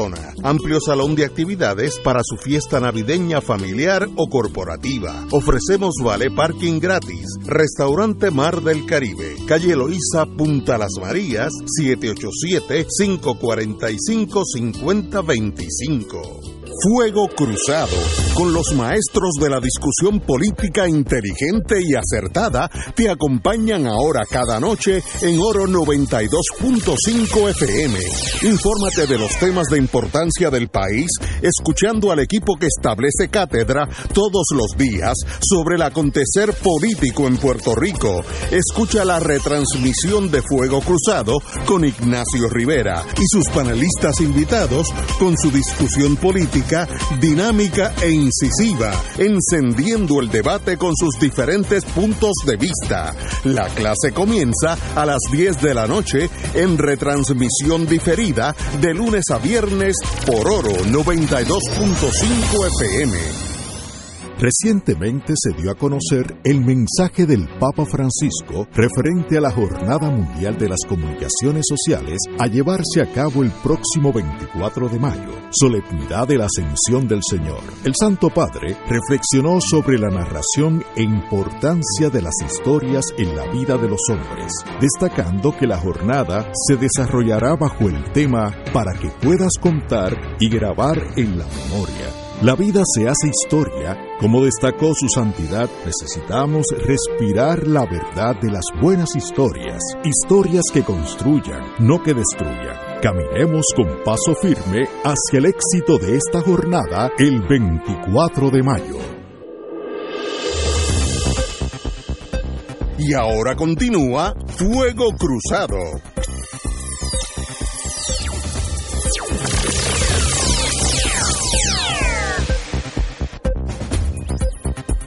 Hablando de ineptitud, me da hasta hoy, hoy bueno, bueno que tengo coñac en casa. A salir llorando. No, no, no, pero el, coñac me espera en casa, que me lo saquen desde ahora.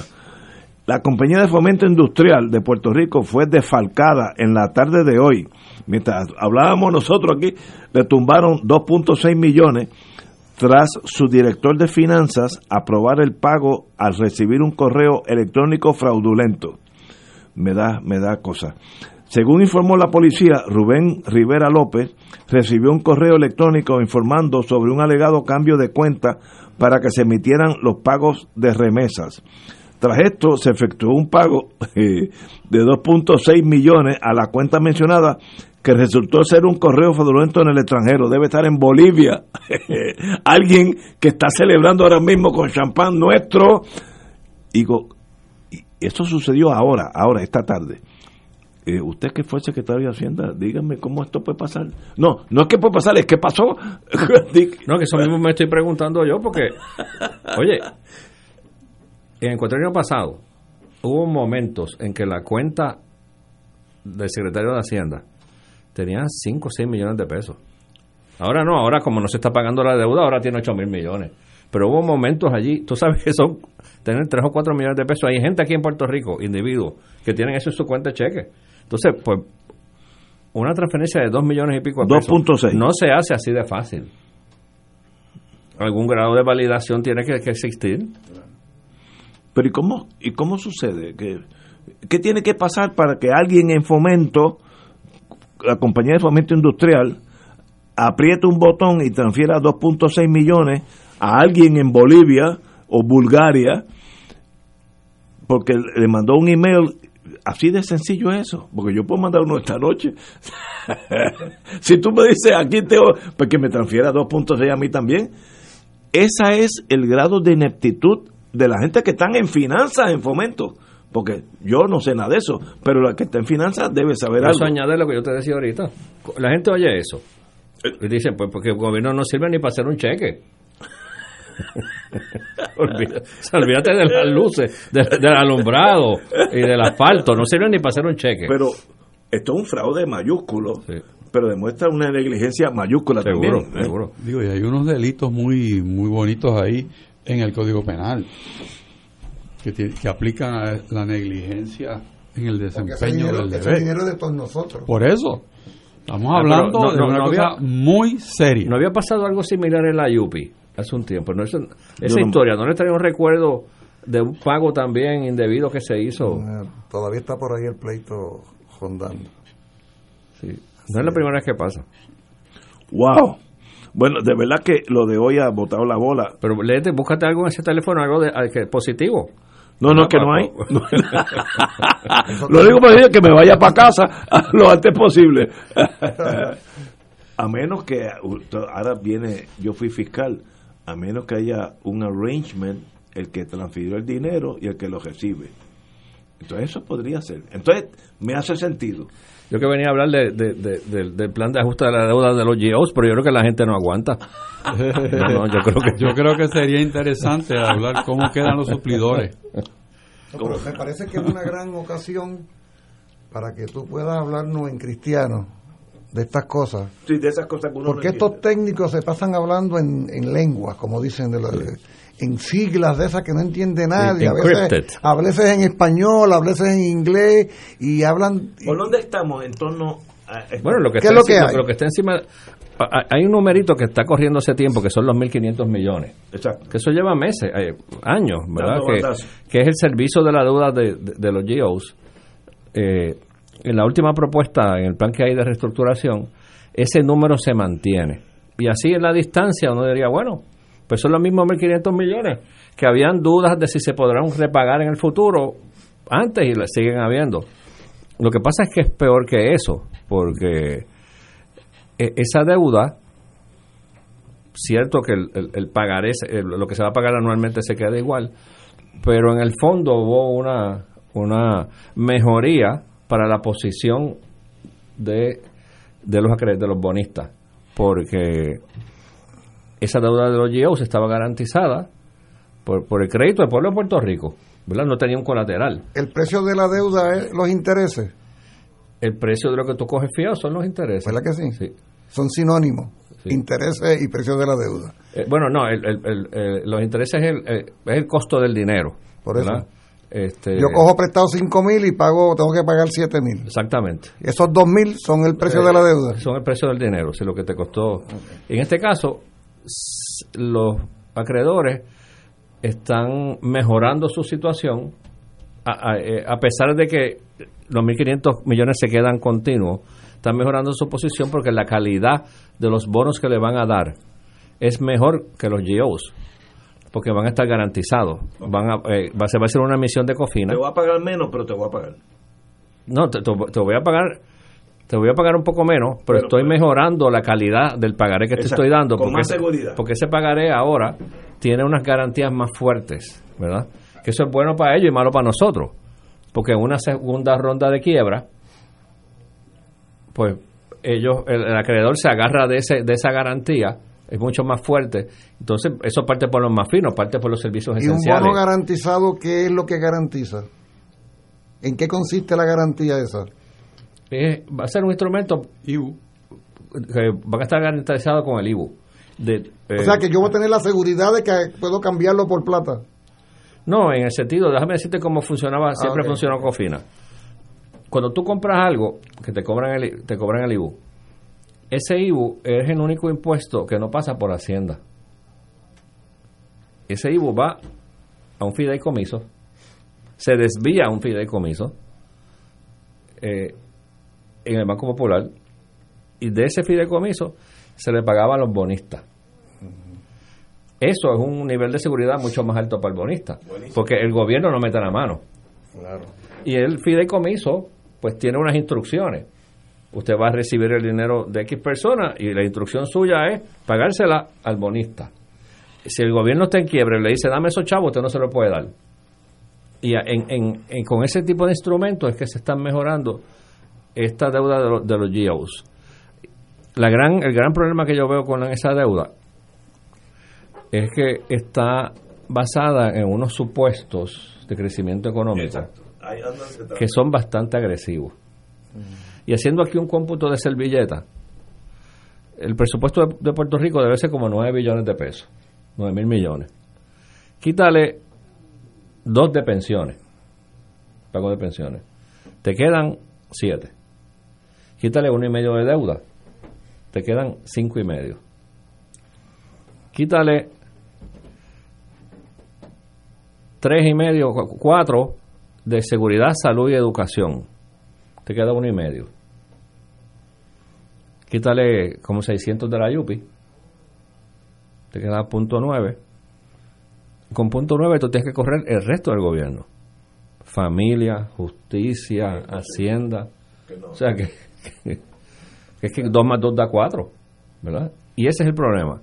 Que se, eh, esa, el- lo, lo que apoya esa, eh, eh, esa negociación es que, es que la vaca va a dar más leche.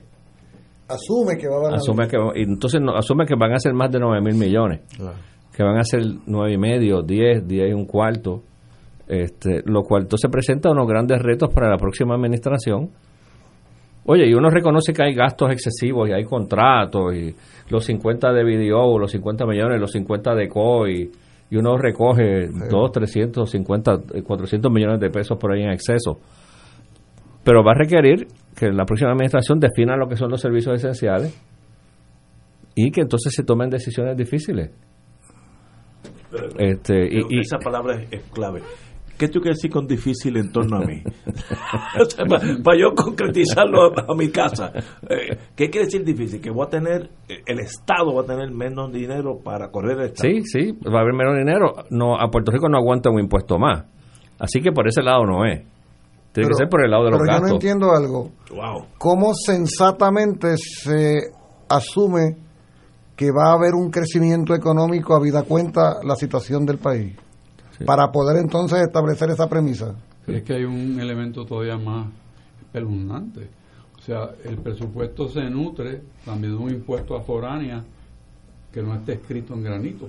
Sí. Que también- Ah, no, eso que, sería la- que está pegado ahí con, con tape en la Sí, pared. pero Ese eso- no. Ese sería la de hidrógeno. Si yo Ahí si fuera la de hidrógeno. un presupuesto responsable no contaría con eso. Sí. Pero esos son 2.2.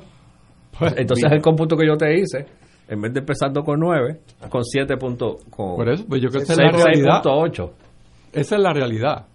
No, no, no. Es que si se quita el 4% del que con el visto bueno del IRS, aunque es un visto bueno sí, es un 20, tú sigue por ahí hasta que yo te pare. La Pero es que hay guerra la- avisada.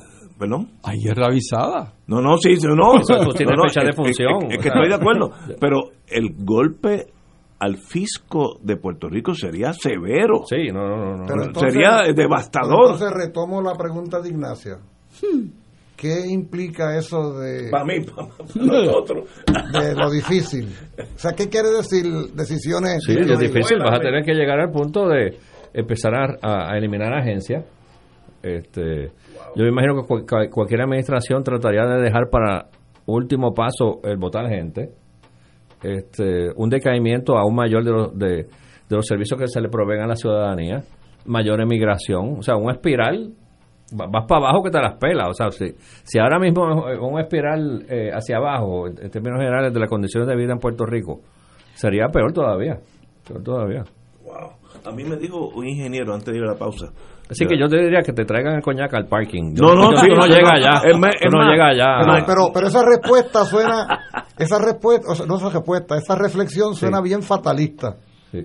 Y la pregunta que debe, seguiría sería, es que hay alguna salida que sea mejor. Tú preguntabas ahorita, Ignacio, si había noticias buenas. y tú traes, ¿Hay algún- alguna? tú traes alguna que sea menos mala que todo Sí, esto. no, aquí, oye, lo ideal sería que haya un tranque con la renegociación de esta deuda eh, y yo me parece, y por lo que he hablado con varios abogados que, que expertos en el tema, que, que, se requiere aprobación de la legislatura. Este, pero la Junta tiene esta prisa tan grande de cerrar el capítulo y decir, mira, ya renegociamos la deuda. Ya tú lo oyes hablando de que, mira, vamos a cerrar este capítulo, que por más duro que sea y por más incertidumbres que hayan, salimos de la quiebra y el dinero va a empezar a fluir. Y va a empezar a fluir las inversiones y la gente va a tener dinero. Y eso no pasa así de la noche a la mañana. eso no... Tú puedes salir de la quiebra en términos técnicos, pero el país sigue siendo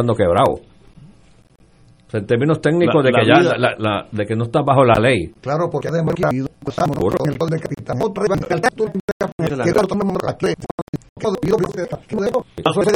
Acá no es un poco cultural, es estructural, problemas. Pero vamos a ver problemas Tu bala. Anda a pagar tu mano. No, regresamos. Fuego Cruzado está contigo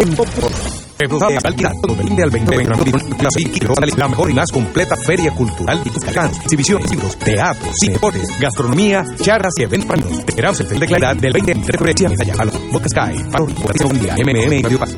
Radio Paz ofrece el mejor tiempo para levantar de temprano y estar con nuevo viernes con Enrique y Radio Paz en la mañana. La dosis Pepsis por institucionales de 200 móviles de actividades sociales por 77 0982. Conéctate con 8 AM de lunes a viernes. Enrique hoy y Radio Paz en la mañana mañana. de millones de autos en Puerto Rico. Atención, expertos. Autocontrol. Caro, caro. Tu mundo. Lunes viernes, de la mañana por Radio Paz 810 AM. Fuego Cruzado, con los maestros de la discusión política inteligente. Fórmate los temas de importancia del país. Escuchan de equipo que está todos los días sobre el acontecer político en Puerto Rico. Escucha la transmisión de Fuego Cruzado con Ignacio Rivera y sus militares con su política, dinámica y debate con sus diferentes puntos de vista. La clase comienza a las 10 de la noche en retransmisión diferida de lunes a viernes por Oro 92.5 FM. Y ahora continúa Fuego Cruzado. Regresamos, amigos y amigas. Nos quedamos con el compañero ex secretario de Hacienda, eh, Juan Zaragoza. Nos quedamos en los problemas que nos se avecinan y yo creo que todos los que estamos aquí sabemos que esa es la realidad. Ahora viene la pregunta si yo fuera presidente del mundo, que no creo que sea en los próximos años, ¿qué hacemos nosotros? Mira, la primera semana de, la primera semana de enero del año que viene, Chief of Staff se monta en un avión con el secretario de Hacienda, secretario de Desarrollo Económico y se reúne con los ocho CFOs de estas ocho empresas que pagan el 4%. Para estabilizar. ¿4% que equivale a cuánto? 2.200 millones. Parte de esos 9.000 que tú decías antes. Parte de esos 9.000. El, el, pedazo más grande. Que como decía Richard, está pegado en la pared por saliva con un cantito de Eso así. Que no está asegurado, en otras palabras. Y decirle, mira, mira, el americano ya nos dio fecha de defunción, esto tenemos que reagruparlo. Este, tú sabes de la situación que hay en Puerto Rico, tenemos que darle continuidad a este flujo de ingresos. Esa, esa nube negra tienes que atenderla adelante para por lo menos dar un poco de, tranquilidad. una, una, pregunta. En cuanto a esas empresas, su situación económica de acumulación de ganancias y demás, ¿se ha visto perjudicada en este proceso? Como para poner como excusa eso para que no siguiera viendo esta extensión ellos podrían justificar su argumentación diciendo, pero es que en los pasados años ha bajado tanto la ganancia que no podemos seguir aportando el 4%. No, no creo, porque digo, estas ellos empresas... siguen ganando. Sí, digo, estas son empresas, la producción de aquí es para el mundo. O sea, no, no, tiene que ver con, con, la situación del mercado. Estamos hablando, por ejemplo, de qué empresa, por decir alguna. Pues ahí está Amgen, está Microsoft, está Lilly, está que ellos no se han enterado de los sismos ni de, María ni de nada. Sí, no, eso siguen produciendo ya durante María. ¿Verdad? Hubo algunas que, en mayor o menor grado, eh, detuvieron su, su operación de manufactura por unos días, pero... Cuando, cuando yo estaba en General Electric, y eh, uno de los abogados era el compañero Richard, de paso, toda la producción de General Electric, 23 plantas, ya estaba vendida. Entonces, si había un problema, el problema es que si tú paras la línea de ensamblaje por 7 horas, que no es nada, son siete horas de ingresos menos porque ya eso estaba vendido. Así que esos son negocios al mundo entero. Yo Electric le vendía este, a, Rusia, en aquellos años de la Guerra Fría le vendía a Rusia vía otros países, ¿no? Eh, pero esas, esas, esas compañías ya todo lo que están haciendo ya, ya, ya está vendido, que es un, un ingreso constante. Eh, ¿Eso seguirá así con ese 4% o, o IRS está mirando como, no, no, por eso te digo, hay que como el gavilán a los pollitos? Y decirle, hay que atender el planteamiento que hace el IRS. Tenemos que reestructurar estos decretos para atender la, el planteamiento de ellos y entonces darle estabilidad a ese flujo de ingresos, número uno. Nosotros tenemos otra nube negra que siempre es la tarjeta de salud, ¿verdad? que son también dos mil y pico de millones, el, el, el, eh, el, funding, ¿verdad? De, de, dónde sale ese dinero. Pero me parece que esa, por lo menos en los próximos dos o tres años, eh, ese dinero debe estar fluyendo. Eh, pues en esas primeras semanas yo me monto en un avión. Segundo, eh, hay que definir servicios esenciales. Yo pondría, haría una moratoria total en la contratación gubernamental. ¿Ustedes se acuerdan de aquel famoso presupuesto base cero? Sí. Que se, que se escribió allá en Moca y parece que se quedó por allá, porque nunca llegó acá a San Juan. Me dicen que la última vez que lo vieron, lo vieron aguantando una puerta allá en una barra en Moca. Pues yo pondría un presupuesto base cero para contratación gubernamental. No toda la contratación gubernamental es mala, ¿verdad? tú tienes que contratar la comida de los confinados. Este, hay contratación gubernamental que tiene que continuar. Pero yo sería bien estricto con la contratación gubernamental. La contratación base cero está en función de lo que tú definas como servicios esenciales. Seguro, seguro. Seguro. Porque, y eso es un debate interesante que tuvimos cuando se hizo el primer plan fiscal, antes de yo salir de, de gobierno. Y era que si vamos a definir servicios esenciales, ¿cómo lo hacemos? Definimos una agencia completa como servicio esencial o distinguimos dentro de la agencia que hay cosas esenciales y cosas que no esenciales. Por ejemplo, vas a decir, todo lo que hay en educación es servicio esencial. Yo me oponía a eso. Yo sé, tú no puedes decir que todo el departamento de educación es servicio esencial, porque yo estoy seguro que allá adentro está la guanábana, está el guiso corriendo. O sea, hay, dentro de educación hay cosas esenciales y, hay, cosas, que... no es esenciales. Pagarle los 10 o 11 millones de dólares que se le pagaron a aquella gente para que hicieran la página de la biblioteca virtual, no sé si te acuerdas. Que era un, era un, Google de esto eh, con una pantallita. Pues eso no me parece que cualifique. Es, eso es esencialmente fraudulento. exactamente, exactamente. Pero entonces tienes que tener un enfoque más granular y mirar dentro de la agencia y decir, no se crean que aquí ninguna se va a ir 100% esencial. Aquí vamos a mirar dentro de la agencia. La policía es esencial, pero en la policía hay cosas que se pueden reducir. Exactamente, y, reducirlo, reducirlo hacia lo esencial. Y tercero, le metería mano al... al yo creo que esto lo hablábamos fuera del aire, no, no en el aire. el, el, estudio que se hizo del de, el informe del gasto tributario, o Tax Expenditure Budget, que salió, que lo comencé yo cuando estaba en Hacienda y se publicó hace 6 o 8 meses, que fue aquello que salió de los 22 mil millones en exenciones que da el gobierno de Puerto Rico. Que había, sí, que daba en exenciones. Pues eso es algo que hay que darle una mirada y ver si esas exenciones se justifican dentro de la política pública del país, se justifican dentro del plan de desarrollo económico, porque aquí tenemos el problema que aprobamos exenciones y oye, y el, que recibe la extensión es como el perro, que después que muerde no suelta.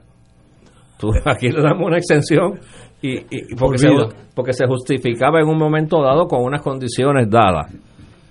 Y 50 años después las condiciones no están y esa persona sigue sigue eso se convierte, como decía Muriente, fuera del aire, en una renta fija. No, te voy a decir. eso es parte de la. Te voy a decir, yo viví ese mundo y con la consejería legal que, que teníamos, que era el compañero Rachel, nunca tuvimos problemas.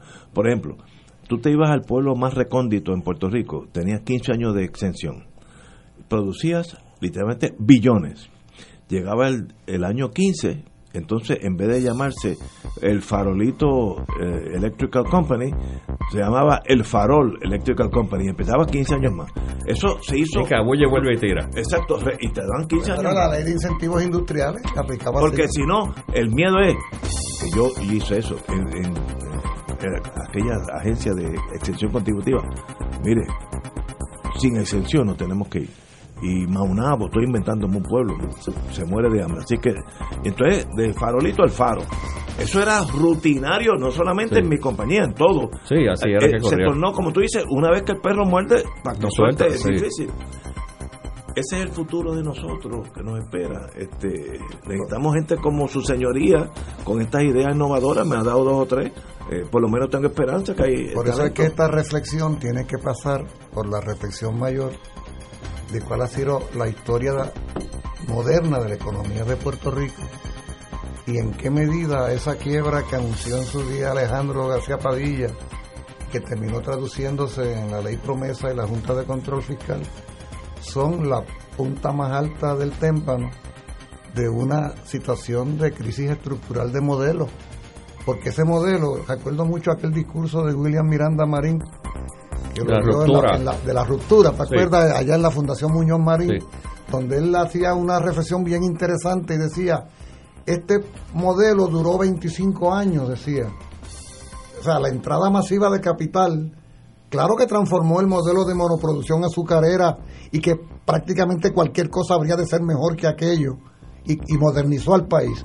Pero decía él, comenzamos en, después de ese cuarto de siglo la, la, la, la pendiente del modelo y desemboca en el país que estamos teniendo hoy. Por lo tanto, toda esta reflexión, tú dices, en los primeros días de enero, debiéramos empezarla desde hace rato, porque es que incluso ese debate sobre el 4% se sitúa en el contexto mayor de cómo nosotros vamos a construir una economía. Fíjate que el, el- el objetivo de la Junta de Control Fiscal es tan mezquino que lo que pretende es saldar una deuda, pero no contribuir a una recomposición de la estructura económica que pueda ser productiva. No, no, saldar una deuda para comenzar a coger fiado de nuevo. Esa es la lógica de para que se abran los mercados. ¿Qué quiere decir eso? Acaba, eh, como hacemos nosotros individualmente, arregla tu crédito para que tú quieras arreglar el crédito. Para coger fiado, para endeudarte Pero más. si no vamos a poder pagar los 1.500 millones, vamos, ¿qué- Por favor. ¿por qué vamos a pagar deuda adicional? Señores, Juan Zaragoza. Ahora que está bueno esto. Un privilegio estar aquí. ¿Se y- acabó? Sí, señor. Eh, bueno, se acabó el Puerto Rico. Voy directamente a mi coñac. Ahora mismo. Cierra con unas palabras de ánimo. entonces, No, es que no hay, es que no hay ninguna. Pero al, al doctor Julio Moriente y a Juan Zaragoza, de verdad que ha sido entretenido y muy aleccionador el programa. Así que los felicito a los dos por estar aquí con nosotros. Muchas gracias, muchas gracias. Y Gracias a nos ustedes volveremos, y, y no, y se puede perder, no se puede perder la esperanza.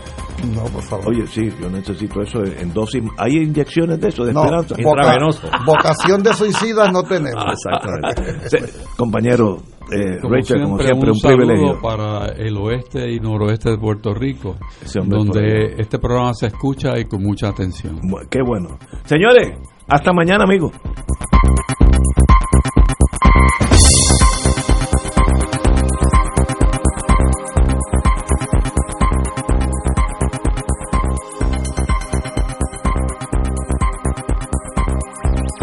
Emisora y sus anunciantes no se solidarizan necesariamente con las expresiones vertidas en el programa que acaban de escuchar. Radio Paz 810.